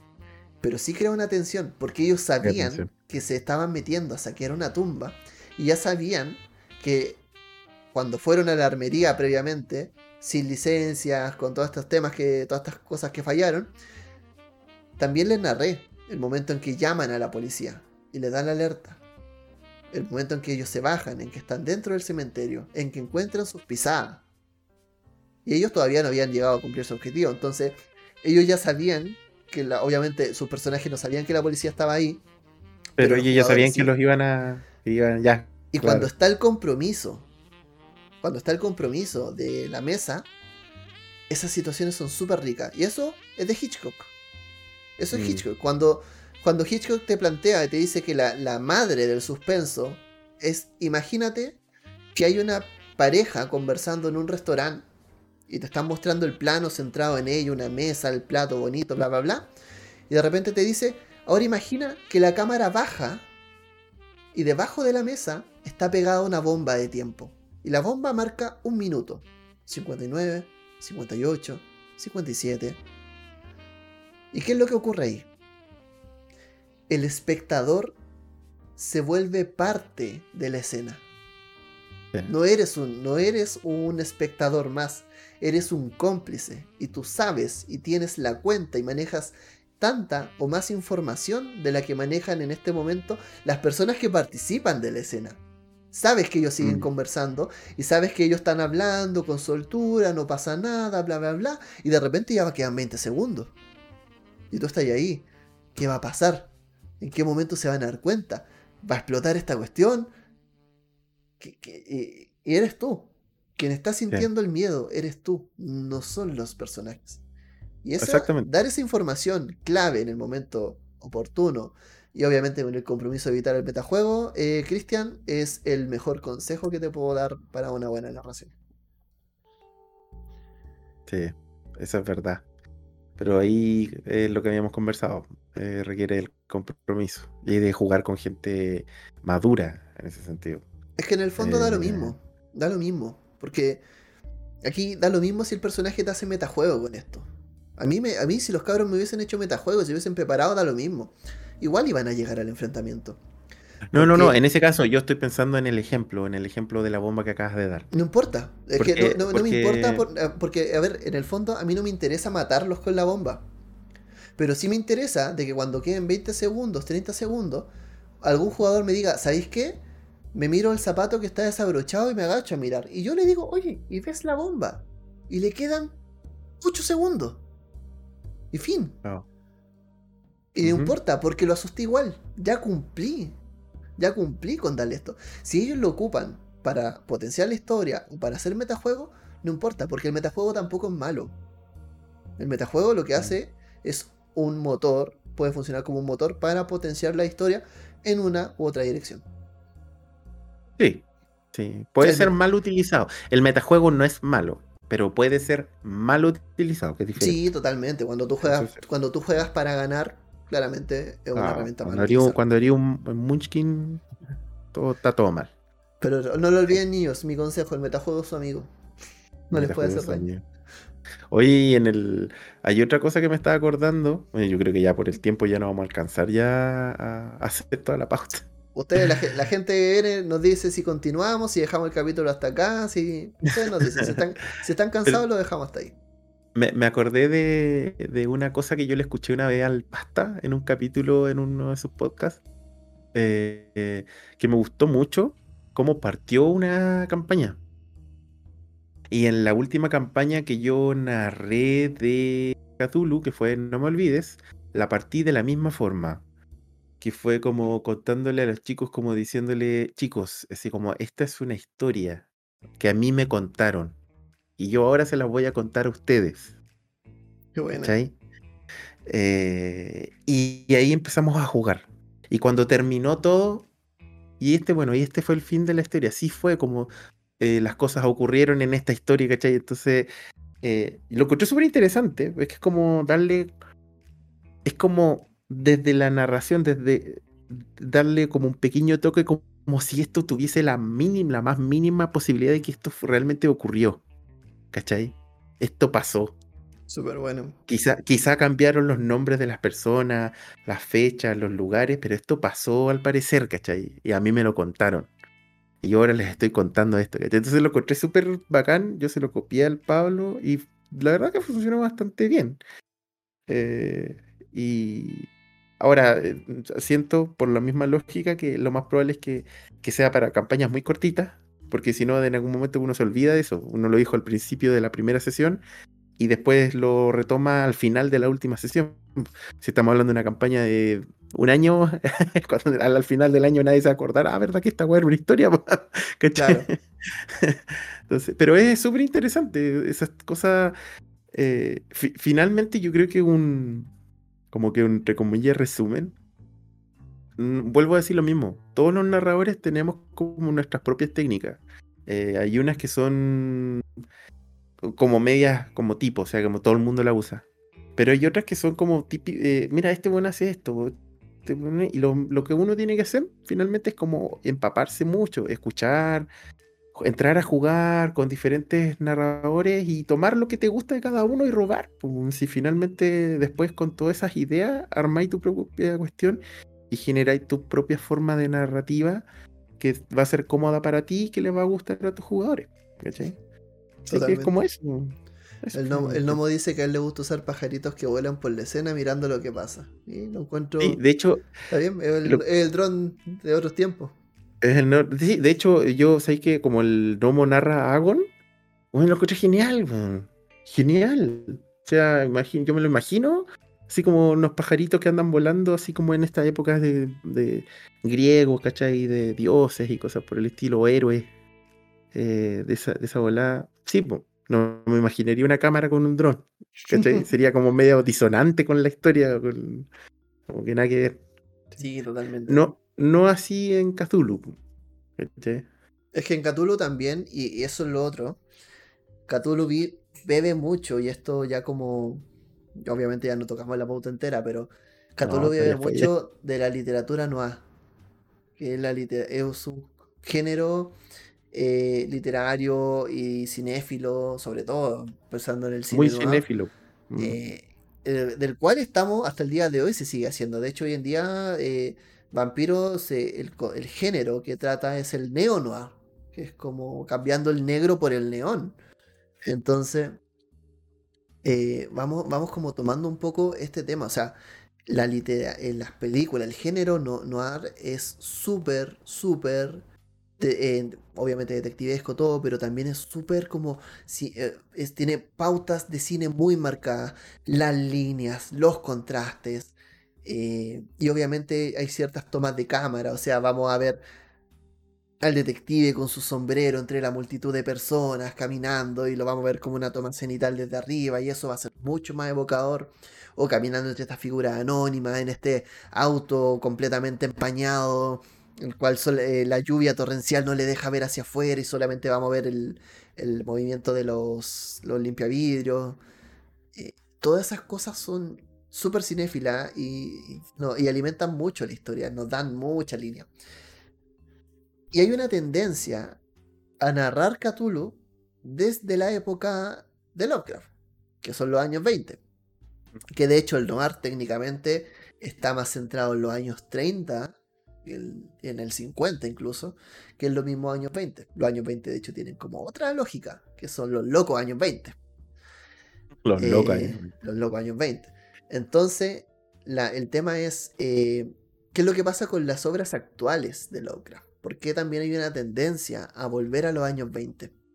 Yo creo que un tema básico es porque hay una falta también de herramientas de comunicación. Es súper distinto enfrentarte a lo sobrenatural armado con una linterna gas eh, o a parafina eh, que armado con la cámara de tu celular una vez que googleaste sobre el monstruo en tu tomo.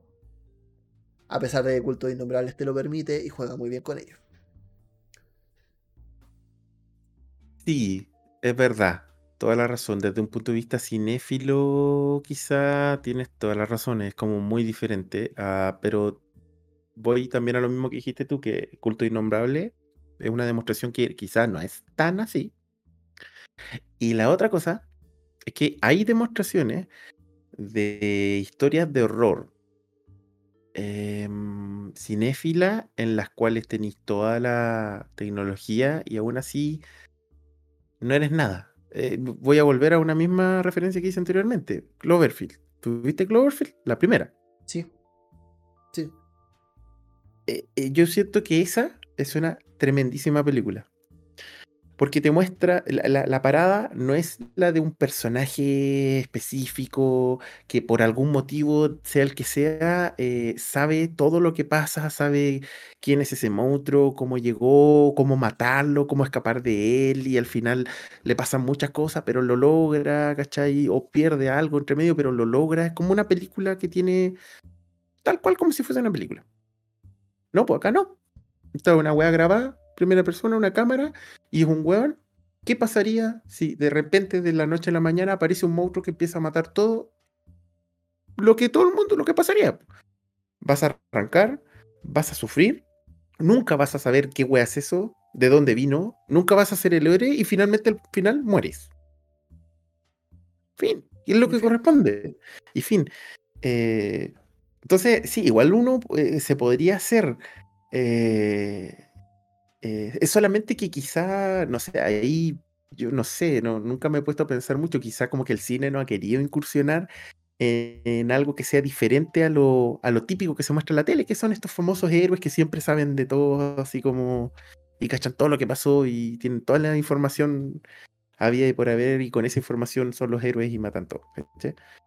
Em, pero volviendo un poco también al tema que decías tú, eh, es verdad que obviamente facilita lograr el horror, el miedo y todo eso cuando tus recursos son menos, ¿cachai? Cuando tienes menos recursos. Te lo facilita. Y, y ese debe ser un motivo por el cual efectivamente como que todas las obras de, que, que, se están dando, como que están tratando de volver igual un poquitito a este noir. Por ejemplo, esta película del Faro, donde actúa este William, William Dafoe con, Robert Pattinson. Este otro loco de, con Robert Pattinson. Esa es nueva, relativamente nueva, tiene como 2-3 años. De 2017, si no me equivoco. Claro. Eh, y eso es muy nueva, ¿cachai? No, no es de la época, no es ahora. Entiendo que, como que la, la, ambientación no es actual, ¿cachai? Eh, o creo que es como en los 70, 80. de hecho, no, está ambientado como en el año. Se supone que abarca la leyenda de los fareros que son como en el 1900, 1890, por ah, ahí. Más como victoriano incluso. Pero yo no, diría que es Noah, porque el Noah tiene como, como género, el género Noah, tiene mm. pautas súper marcadas. Ah, ya, ahí me eh, Sí, porque el Noir, y esto es lo interesante, tiene eh, elementos que son, eh, uno, la redención del héroe. Eh, el, investigador no solamente resuelve un caso, sino que se, eh, lo que hace es se genera un acto de redención para consigo mismo a través de la redención.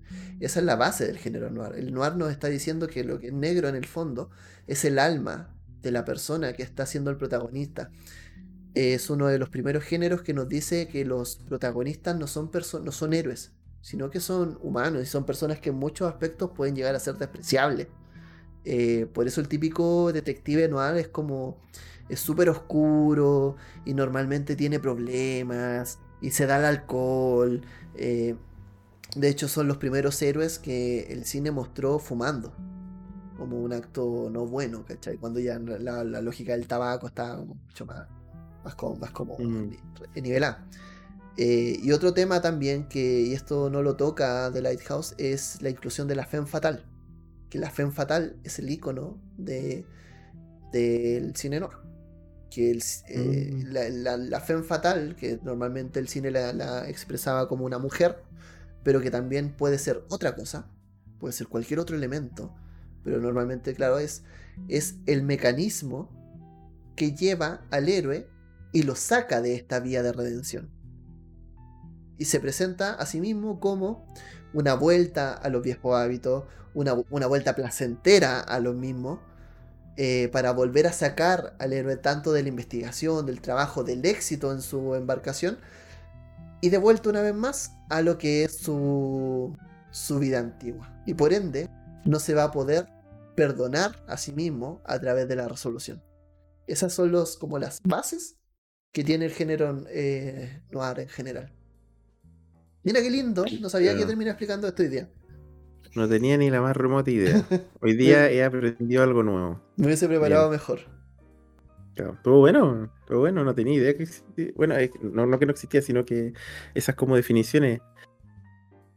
Eh, chacal lo de la femme fatal, Sí. No, no, no, creo, no sé, no sé si es como quizá una, una mirada media machista, no, quizá no, quizá de femme fatal como un como un, como un, no una mujer, sino que es un personaje, ¿cachai? Como la característica de un personaje propiamente tal, que no necesariamente está puesto en una mujer, pero. Pero sí, me pensando un poquitito, tienes toda la lógica de lo que estoy diciendo. Pues, o sea, eh, está bueno, está bueno. O sea, claro, es que en el fondo lo que pasa es que hoy en día el cine ha evolucionado y tendemos a mostrar. De hecho, vemos a la Femme Fatal como a Jessica Rabbit. Jessica Rabbit, claro. Es como, es como es el, el, estereotipo de la mujer, de la Femme Fatal.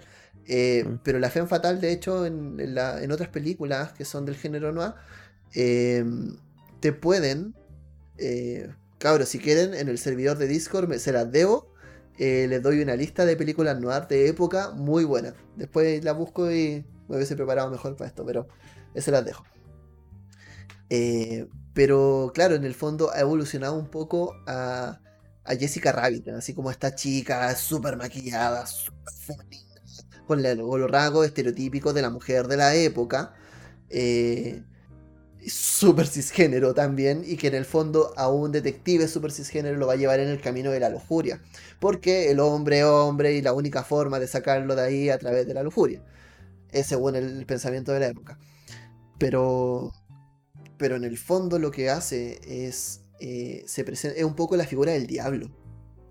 Eh, es, la figura es la figura de Satán que es como decir, oye, yo voy en un camino directo a, perdonarme, voy en un camino directo a resolver este crimen y por tanto este crimen que está relacionado con la pérdida de mi hijo y la cuestión, bla, bla, bla, bla, y algo me saca y me tira para afuera. Y no te mm. preocupes, no, voy a cumplir esa promesa, simplemente recuérdenmelo que de verdad que no venía preparado para hablar de esto hoy día. Eh, pero, pero ese es el tema, o sea, eso es lo bonito del noir que es como que estamos hablando con personajes, nos plantea un personaje más humano. Y en Cthulhu funciona igual. Para volver a, también a este tema, eh, en Cthulhu estamos funcionando de la misma manera. Nuestros personajes tienen que tener estas fallas. Eh, tiene que haber una figura también entre medio que lo saque. Es muy detectivesco. Muy detectivesco también tener interactuar con mucha gente y que esa gente no siempre sean eh, NPCs que te van a dar dos o tres líneas de texto que te van a encauzar en una misión, sino que también te van a sacar, porque esto no es un RPG. Entonces, esas, interacciones son súper lindas. Mm. La figura de la serpiente y Adán, efectivamente. Efectivamente. Sí, de hecho, eso te iba a decir lo mismo, me sacó las palabras a la boca, Cristian. Eh, a mí me, me evocaba más eso que, que la del diablo, me evocaba más la de la, serpiente y Eva, en realidad. Totalmente, totalmente. Ah, sí, eh, está bueno, súper bueno.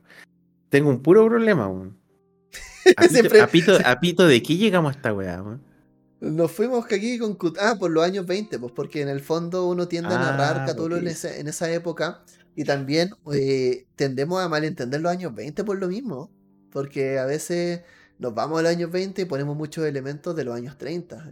insisto, o sea, eh, esta, esta Nueva York luminosa es de entre los años 30 y los años 40, porque esa fue la época del progreso después de la Gran Depresión, que partió en 1929 la Gran Depresión.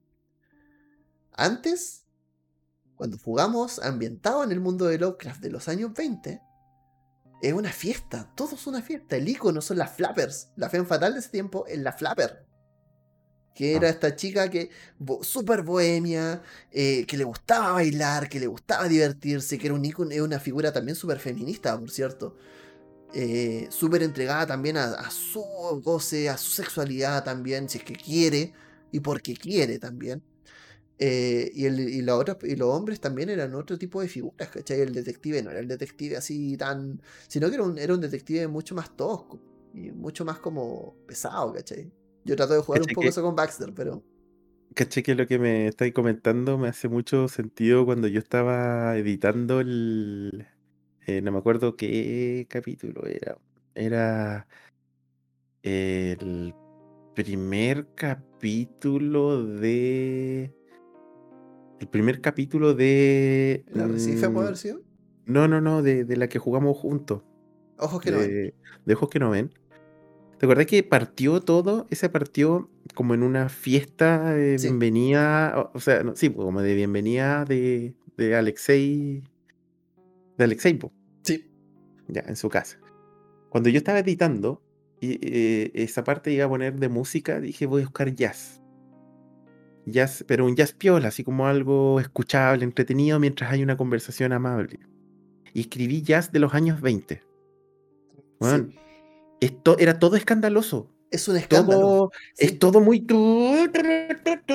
Y las trompetas sonando como chancho, weón, y, y mucho hueveo. Bueno, no había así como, weón, pero qué mierda, así como. Y ahora que me estáis diciendo esto, me hace mucho sentido, por eso, porque en los años 20 no había jazz para escuchar así. no, pues eso es. Eso después. No, esa weón no hay. No, era puro huevo, ¿cachai? Huevo y trompeta, weón, y, y risas de mujeres y hombres, weón, y mucho esa. Bueno, toda esa bola, ¿cachai? Entonces ahora me hace mucho, mucho sentido por qué me costó tanto encontrar algo. De hecho, creo que al final no puse así como busqué jazz piola, una vez digo jazz, jazz conversado, y ahí encontré y puse algo, ¿cachai? Pero no. Si ponía así como de los años 20, nada, no voy a encontrar. me hace mucho sentido. De hecho, eh, te iba a decir, porque en el fondo la música de la época es el foxtrot, po. Y hay otro tipo de música que es como el gypsy, una cosa así se llama. Que es, eh, mm. es como tú decías, música escandalosa. Eh, gritan y mm. saltan, ¿cachai? Y es como. Y es porque es una fiesta. Los, años, por eso siempre hemos dicho, los locos años 20 fueron una época muy, muy loca. Eh, mm. y, que acabó de golpe con la Gran Depresión, cuando toda la gente se volvió pobre, ¿cachai? De hecho, después te habla, los años 30, esto tú lo ves en Palp Catulo, que te explica cómo, cómo ambientar. Dice, la gente es pobre. La gente rica es muy rica y la gente pobre se volvió muy pobre. Y una, una cosa súper constante que, por ejemplo, le pasaba a la gente pobre cuando salía a buscar trabajo, se levantaba en la mañana con el diario a buscar trabajo, no lo encontraban, y había una cuestión que podían hacer que era muy característica, que era que pedían un plato de sopa, un plato sopero con agua caliente, le echaban ketchup, y esa era su sopa de tomate del día. Te cobraban por eso.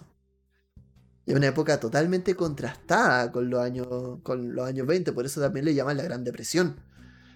Y además también que el otro tema, que la, figura de los años 20, todo el baile, todo el goce era ilegal. Porque también recuerda que había una época de prohibición del alcohol. Entonces el alcohol llegaba por tráfico. Y tú no ibas al bar. Capone y eso Claro, y, y los mafiosos eran los héroes de la época. Mm. Y venía el Capone y levantaba los Speak Easy, que se llamaban, que eran estos bares clan que era un clandestino de poca monta en el cual tú ibas a bailar, quedaba la grande y se acababa o cuando llegaba la, cuando se acababa la fiesta o cuando llegaba la policía, ¿cachai? Entonces, todo ese tipo de cosas son súper eh, interesantes de llevar.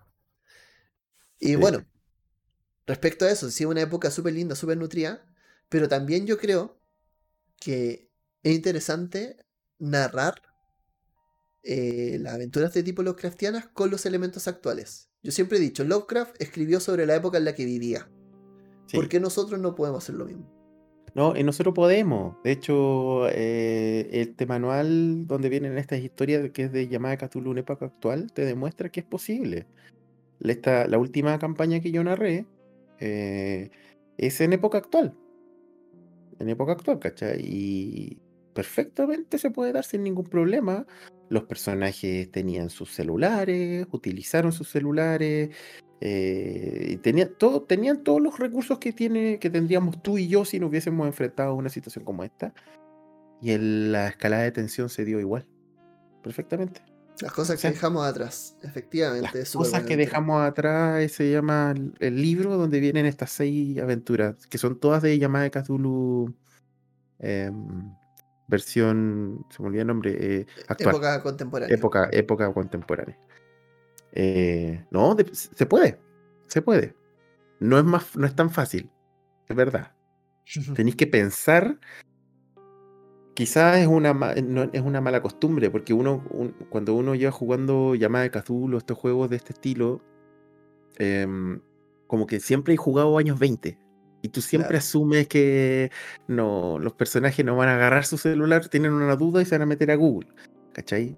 Entonces, eh, tú, como que tú siempre asumes que eso no lo van a hacer. Entonces, ahora cuando tú querís preparar, tú tenés que no olvidar que está en la época actual, que la información está ahí al alcance literal y literalmente al alcance de tu mano. O de hecho pasa lo contrario. Ahora te voy a decir, pero eh, como decís tú, es como, a mí me pasa con esto. O, una, o te voy a decir una pura cosa. una pura... eh, porque a veces también pasa todo lo contrario, pues preparamos las historias pensando de que eso va a ocurrir. Y a veces los mismos jugadores que tienen esa mente de investigador de los años 20 no lo ocupan. Tú quieres que vayan a su computador y van a la biblioteca, al ayuntamiento, a otro. Entonces. Sí, No, e, eso es verdad también, tenéis toda la razón, toda la razón. Eh, pero depende también, bueno, es que eso depende de los jugadores, porque depende mucho de los jugadores. Eh, el tema está en que lo que yo siento que para poder narrar historias de horror en, en una época actual donde los recursos están, como que tú como narrador y cuando estés preparando la campaña o sesión, no olvides ese detalle de manera tal que si tú tienes alguna escena, algo preparado que dependa de eso, eh, sepas cómo salir del paso. Si es que es necesario efectivamente que los personajes no tengan acceso, por ejemplo, a la información tan fácilmente. Eh, yo recuerdo, no sé, bueno, ustedes no lo hicieron, ¿cachai? Pero cuando jugamos, estamos jugando ahora el Cultos Innombrables. Si ustedes se hubiesen metido a, revisar el celular cuando estábamos en la primera sesión, en la cueva, ya saben lo que les habría dicho. No, hay, no tienen señal. Claro. ¿Cachai? Detalles como eso. Pero es algo que yo tenía, por suerte nadie lo hizo, estaba en otra, ¿cachai? Estaba metido en el juego, viendo lo que estaba ocurriendo a su alrededor, nadie se iba a poner a mirar el celular, y súper bien. Pero si hubiese ocurrido, yo tenía ya en la cabeza cuál iba a ser mi respuesta. Porque no sirve, para efectos de la historia, no me sirve que se pongan a, estar mirando en el celular así como, oye, ¿qué es este simbolito? ¿Qué es esta cosa? ¿Cachai? Como que no. Entonces siento igual que eh, de poder se puede, historias en época actual hay, son muy buenas, pero sí tienes que tener esos como pequeños eh, warning. Ojo, eh, existen los recursos a diferencia de los años 20, años 30, ¿cachai? Totalmente. me pasa, y bueno, la gente que quiera ambientar un poco Lovecraft en esta, en esta época, eh, dense una vuelta por culto innombrable. O sea, si les puedo dar un consejo, yo puedo decir, oye, vayan por culto innombrable. A mí me pasa, si yo dibujase como una línea de tiempo, eh, en la literatura o los juegos de rol Lovecraftiano, me pasa que, claro, tenéis un montón de suplementos para los años 20.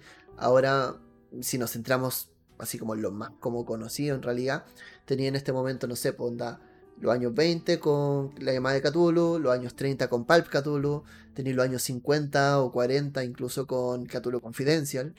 Eh, tienes, por ejemplo, hay módulos como también en, esa línea hasta el 90 eh, con Delta Green, por ejemplo. Eh, tienes en el futuro lejano con Cthulhu Tech. Tienes en el futuro muy antiguo con otros juegos que son, no sé, Victoriana, Victoriana, eh, o incluso ahí están eh, los que son como paleomíticos y cuestiones de ese estilo. Eh, pero... ¿Tienes, tienes también un futuro quizá no tan lejano con Fate Cthulhu.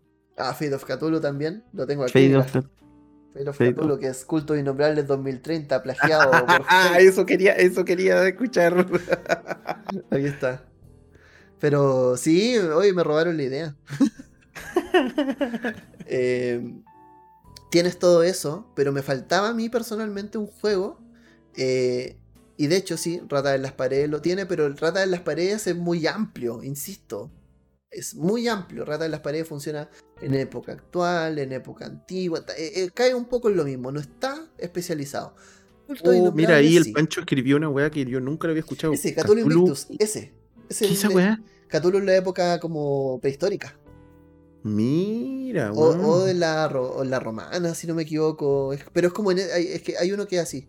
Eh, que es como un. de hecho, hay un Catulo que es. Eh, si no me equivoco, el Invictus parece que es como en la época romana. O griega romana por ahí. Eh, romana, dice Pancho. Sí, es en época romana. Y hay uno que es un Catulo que se llama. Oh, no me puedo acordar. Pero que salió como un. como una broma del Día de los Inocentes. Que era un Catulo hecho en la época prehistórica. Y después de eso lo que pasó fue que la gente quedó la cara, así como la grande con ese suplemento. Eh... Are you winning son? No entendí ese de Ouroboros, ahí, ahí no me explica. Eh... Y como que salió ese suplemento, toda la gente empezó a hablar.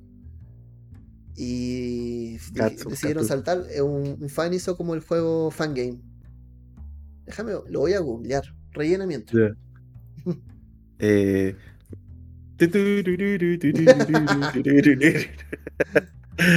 sí, bueno, ahí es donde entramos en la otra cuestión y era parte de la pauta. ¿Cómo ha evolucionado Llamada de Cthulhu en la historia? Sí. Ha evolucionado. Ah, ¿Sabéis que recién me estaba dando... esa es una cuestión que te iba a decir, que aún así hay que tener en cuenta que eh, si bien están como marcados como los diferentes suplementos, diferentes juegos, como con ciertos rangos, no sé si llamarle etario, rango de época, eso, es lo, que estaba buscando, como rangos de época, es que no quita de que cada uno de esos suplementos no lo pueda jugar en otras, eh, en otros tiempos. Quizá, por ejemplo, Delta Green no podría porque se supone que Delta Green nació en un año y de ahí para atrás no sé si podría jugarlo, no sé si tendría lógica. Pero, por ejemplo, eh, recién tú decías, llamada Cthulhu normalmente está orientado en los años 20, pero hay una de, las más grandes eh, campañas de rol de llamada de Cthulhu, de ese, del, básico, llamada Cthulhu, em, que existe, que es eh, Beyond the Mountain of Madness, y esa es en los años 30. Sí. No es en los años 20, ¿cachai? Entonces, eh, igual como que, eh, como que esa categorización es una categorización más, eh, como que es como lo típico, lo que uno espera de. Claro. Lo que no significa que no puedas hacerlo en otra en, otro, en otra época igual, ¿cachai? O sea, podía hacerlo. A menos que en el lore de la cuestión no puede ser. Cthulhu Tech no debería poder jugarlo en los años 20. Claro. ¿Cachai? que, los personajes viajen en el tiempo al pasado, ya. Ya, ya, ya, ya, te fuiste en bola de pasta, ¿cachai? Sí. Pero, pero mm. sí, entiendo ese punto. Eh, Cthulhu Stone se llama. De hecho, gracias Pancho. Justo lo había encontrado, pero me quedo aquí que Pancho no dio la respuesta probablemente antes.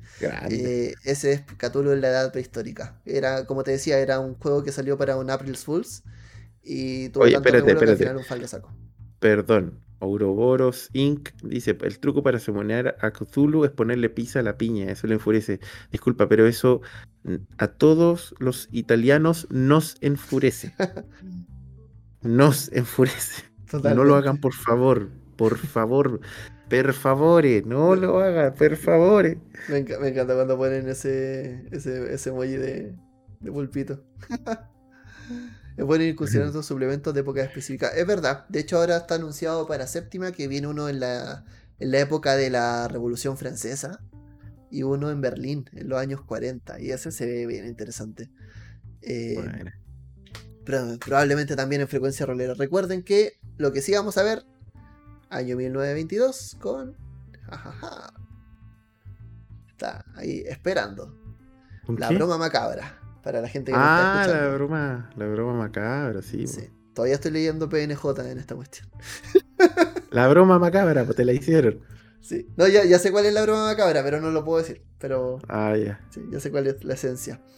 Hoy sí, eh, Cthulhu, Cthulhu, Actum Cthulhu. Qué bueno. Actum Cthulhu, sí. Es que toda la guerra secreta y todo ese tema. Pero bueno, e, ese es el tema. Y bueno, el Culto de Innombrables también te explica cómo no abandonar la tecnología eh, en torno a lo Lovecraftiano. Y te habla un poco de, no sé, pues, de que los tomos de los mitos ya no los encuentras en bibliotecas como la de Miskatonic, sino que también lo puedes encontrar en estas direcciones Tor eh, en las cuales, en las cuales, por las cuales accedes a la Deep Web. Eh, y además de eso, si tú descargas así como el PDF de los mitos, el computador o la tablet donde está se va a convertir, se va, a empezar a reaccionar, pues y te muestra este iPad que a la webcam le empieza a salir un ojo. Y, finalmente te, te con un iPad de los mitos. Y que tiene todo el sentido dentro del sinsentido que tiene. El iPad de los mitos. Eh, yo, yo, de hecho, yo para Fox. El necro. El iNecronomicon. Voy a tener. No, no, el, el Necronomy iPad. no, yo, yo, lo tengo, sí. Yo cuando tenga. Mac, ah. soy gallego, puedo confirmar que, tú lo estás muerto, cocido y comido. Ya, se lo comieron ya. Sí. No, yo Honestamente, yo para Fox Gris, y ahí lo van a ver después, estoy esperando terminar con un iNecronomicon. Con un iNecronomicon. Eh, pero eso, mm. eh, ahí vayan viendo porque es bastante, bastante bueno. Oye, mm. llevamos casi dos horas en esto y la pauta la agarramos, le hicimos un nudo hicimos un barco pirata con ella, porque no, no veo que más.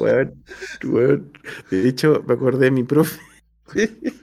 Yo tenía un profe en la universidad en cálculo que nos ponía un ejercicio, llamaba a algún alumno, iba, tanto, tanto, y el alumno se le olvidaba, no sé, un signo, una coma, cualquier weá. Decía, ¿y qué pasó con el signo más? ¿Te lo pasaste por las partes húmedas? Te lo pasaste por la parte húmeda. Así siempre decía lo mismo. Entonces, bueno, siento que eso hicimos con la pauta hoy día, la pasamos por la parte húmeda, bueno. Sí, mira, fallamos, fallamos porque van a ser dos horas según el gnomo y no hemos hablado de DD.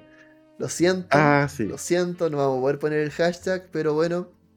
Así que no hay de otra. Eh, no, hay, no, hay, de otra. Yo diría que ese fue un éxito. En todo caso, yo diría que ese fue un crítico. De hecho, bueno, si quieren ambientaciones, ya que quieren que hablemos de DD, pueden en DD, en, su reino olvidados, pueden incluir entidades Lovecraftianas con este tomo de Sandy Petersen que es de Catulomitos. Y es todo lo que vamos a decir de DD. Y eso es todo. Gracias. sigan, avancen por el pasillo. circulen, circulen. Claro, circulen. Eh, pero eso. Eh, nada, pues chicos, en realidad creo que esta conversación Está súper buena. De hecho, yo creo que deberíamos seguir hablando. Sería yo feliz. Eh, no sé qué nos dice la gente acá. Es que el, eh, problema, el problema está de que si seguimos. Sí, vos. Eh, mira, ahí lo que dice el Ouroboros y nos queda material para la segunda parte. Muy mentiras eternas, dice. Ouroboros dice, genial, nos queda material para la segunda parte. Probablemente vamos a hacer una segunda parte y yo creo que pasamos a tener que invitar a, un experto en el tema, que es nuestro Pablo Pasta Rolero, que le mandamos un abrazo grande. Está en faena en este momento, por eso no nos acompaña. Pero mm. yo creo que él nos va a tener que aclarar muchas cosas al respecto. Mm. Eh, segunda parte tengo que trabajar temprano, dicen algunos. Y Cristian nos dice, la campaña Mentiras Eternas, ¿la veremos en frecuencia rolera? Por ahora no. Por ahora. Pero tengo un, una, una primicia de que quiero encargar en, con mi dealer rolero, nuestros amigos de por tres, vamos a ver si se puede traer eh, se puede traer el rastro de Cthulhu. y ojalá mentira eterna. Que el sistema Gamshow es súper entretenido. Siento que hace cosas mejor que lo que hace el BRP. Pero con, tarjeta? Eh, no, no, ese es el Gamchu para dos personas. Ah, sí, es el. Ya, perfecto. Pensé que el Gamchu también era. El normal era con tarjeta. No, no necesariamente. Eh, y bueno, Pablo en las montañas de la locura anda. sí, pues de hecho, pues, eh, Pablo, nos va a narrar en las montañas, pero eso lo vamos a escuchar en la cueva del loco. Exactamente, eso iba a decir. Lo que sí se viene en la cueva del loco, en un mediano plazo, tengo que liberar un par de, días, pero sí se viene por fin Beyond the Mountain of Madness. Y es así que campaña es larga, larga, larga, larga, larga.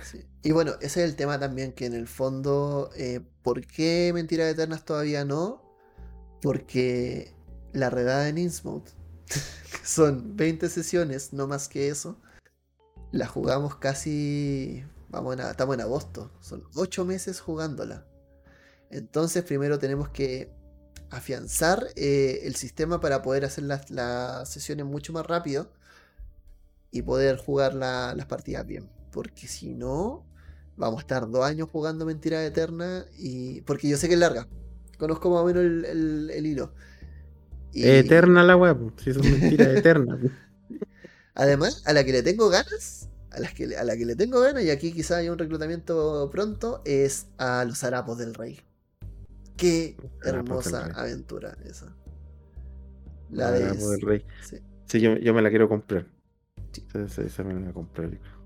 Así que ahí vamos a ver qué, hacemos al respecto. Pero van a pasar, de que van a pasar aventuras icónicas, van a pasar. La broma cabra viene sí o sí. Eh, se viene quizá alguna sorpresita ahí con eh, Palcatulo. Se viene quizá un crossover acá entre medio de cosas que dejó la regada. Eh, una tiene que, que involucra directamente al Paolo, pero no a, no a Christopher Roy, a su personaje, pero ahí vamos a estar hablando un poquito de eso. Eh, y eso pues chicos, yo creo que con esto es llegamos a un buen punto, prometemos una segunda parte de horror cómico porque al parecer se hace necesaria. Hay que matar a alguien para conseguir ese libro, los suplementos de secta son complicados. Lo tengo, lo tengo, jijiji. Solo que no lo he agarrado. No, sí, lo hice por mí. Yo lo, Mm, después de. Después en algún DR una foto de Paolo. Hombre lleva jugando 35 años en la misma aventura. Claro, como el, como el loco de DD. Sí. eh, no es chiste. Y plot twist en la redada de La redada de Sí, no, sí, ya terminó, ya terminó, ya terminó, ya terminó. Ahora solo falta que el editor se ponga las pilas para que salgan episodios semana a semana. Y eso va a pasar, no se preocupen. Mírenle su cara de felicidad no sé si va, eh, ¿para qué te voy a mentir? No sé si va a pasar, pero lo voy a intentar. Vamos a hacer lo posible. El problema está que el trabajo odia el rol. Es verdad. Pero bueno. Bueno. Mm. Ya chicos, eh, nos despedimos. Eh, vamos a dar las últimas recomendaciones. Lo primero, recuerden escuchar en frecuenciarolera.cl el podcast. Pónganse al día con la redada porque ya está programado. Este jueves sale episodio. Así que no se preocupen, ya está arriba, está listo, está subido. Ese vacío sí. Eh, y este jueves a las 6 de la mañana está programado que sale el episodio nuevo de la redada. Para que disfruten. Es el último episodio de la fase 2, por cierto. Oye, y ese episodio es dramático. Es, dramático. Ahí dramático. lo, que, lo que va a pasar en ese episodio, cabro, eh, de verdad. afírmense los pantalones con lo que va a pasar. Yo lo que les puedo decir, lo único que les puedo adelantar es que de toda, e, en la redada en Eastwood, yo siento que hay como, no sé, son como tres o cuatro momentos imborrables e inolvidables de la redada. ¿Ya? De completa, de toda la redada en Eastwood. Y lo que va a pasar este jueves es una de ellas. ¿Sí o sí? Sí, totalmente. Eh, no, no te preocupes, no vamos a dar spoilers. Espérense el jueves, chicos, a primera hora ya está programado. Va a estar ahí para que puedan escucharlo a primera hora del día y después vayan a Discord, frecuenciarolera.cl y dejan sus comentarios del episodio porque está muy, muy, muy bueno. Recuerden que pueden escuchar. Grande, eh, Cristian. El horror cósmico es tratar de seducir a la chica diciéndole que quieres chupar el chocolate de su ese, yo diría que ese es como horror corporal, un poco. Esa weá de horror de los horrores. Sí. Eh, pero eso, vayan después a frecuenciarolera.cl, se meten a Discord, nos siguen en Instagram, Facebook, compartan el podcast con sus amigos, con su familia, con toda la gente que sientan que le pueda gustar. Eh, y con la gente que les caiga mal también para que escuchen algo si es que piensan que no les va a gustar. y háganos, ayúdenos a crecer. Vayan a escuchar también a La Cueva del Loco, a los pastarroleros, al Nomo Rolero también. Este, y esperábamos que algún día el podcast Invisible Mudo deje de serlo y se transforme en un podcast real, la Taberna del Máster. Vamos a saber si es que sí. Y eso chicos, eh, recuerden por 3.cl, su tienda rolera, su dealer rolero. Y aquí yo voy a hacer una pausa porque yo quiero recomendar un regalito, comillas, que nos mandó Gerardo para leer, que es Mantoid. Entre una de las dos cosas, me mandó dos en realidad. Eh, le hice una compra y me dijo te presto dos manuales para que los leas y hables de ellos. Así que vamos a hacer una sección aparte en la cual vamos a comentarlos. Que son las dos caras de Eva, que es una aventura súper buena y que se juega en dos sistemas. Creo que si no me equivoco el sistema Hitos y en sistema Fate. Sé que uno es Fate, el otro no lo recuerdo bien. Y Mantoid, que es el rock and roll hecho fuego. Ahí vamos a estar ahí conversando un poco de eso y comentando. Mantoid. Me suena como Altoid, así como pastillita de. Mira, así, espérate, porque tiene escenas como igual de alto calibre sexual. Entonces, básicamente, es así de rock and rollero es. Es un ah, juego que eres como una especie de mutante. De hecho, todos parten en nivel 0. Tienen que pelear para llegar al nivel 1. Eh, y ahí recién poder empezar la aventura te tienes que crear unos 4 o 5 personajes en la primera sesión porque todos se van a morir y es normal que muera, efectivamente. Es para puro morir. Eh, las ilustraciones son súper evocadoras de lo que es.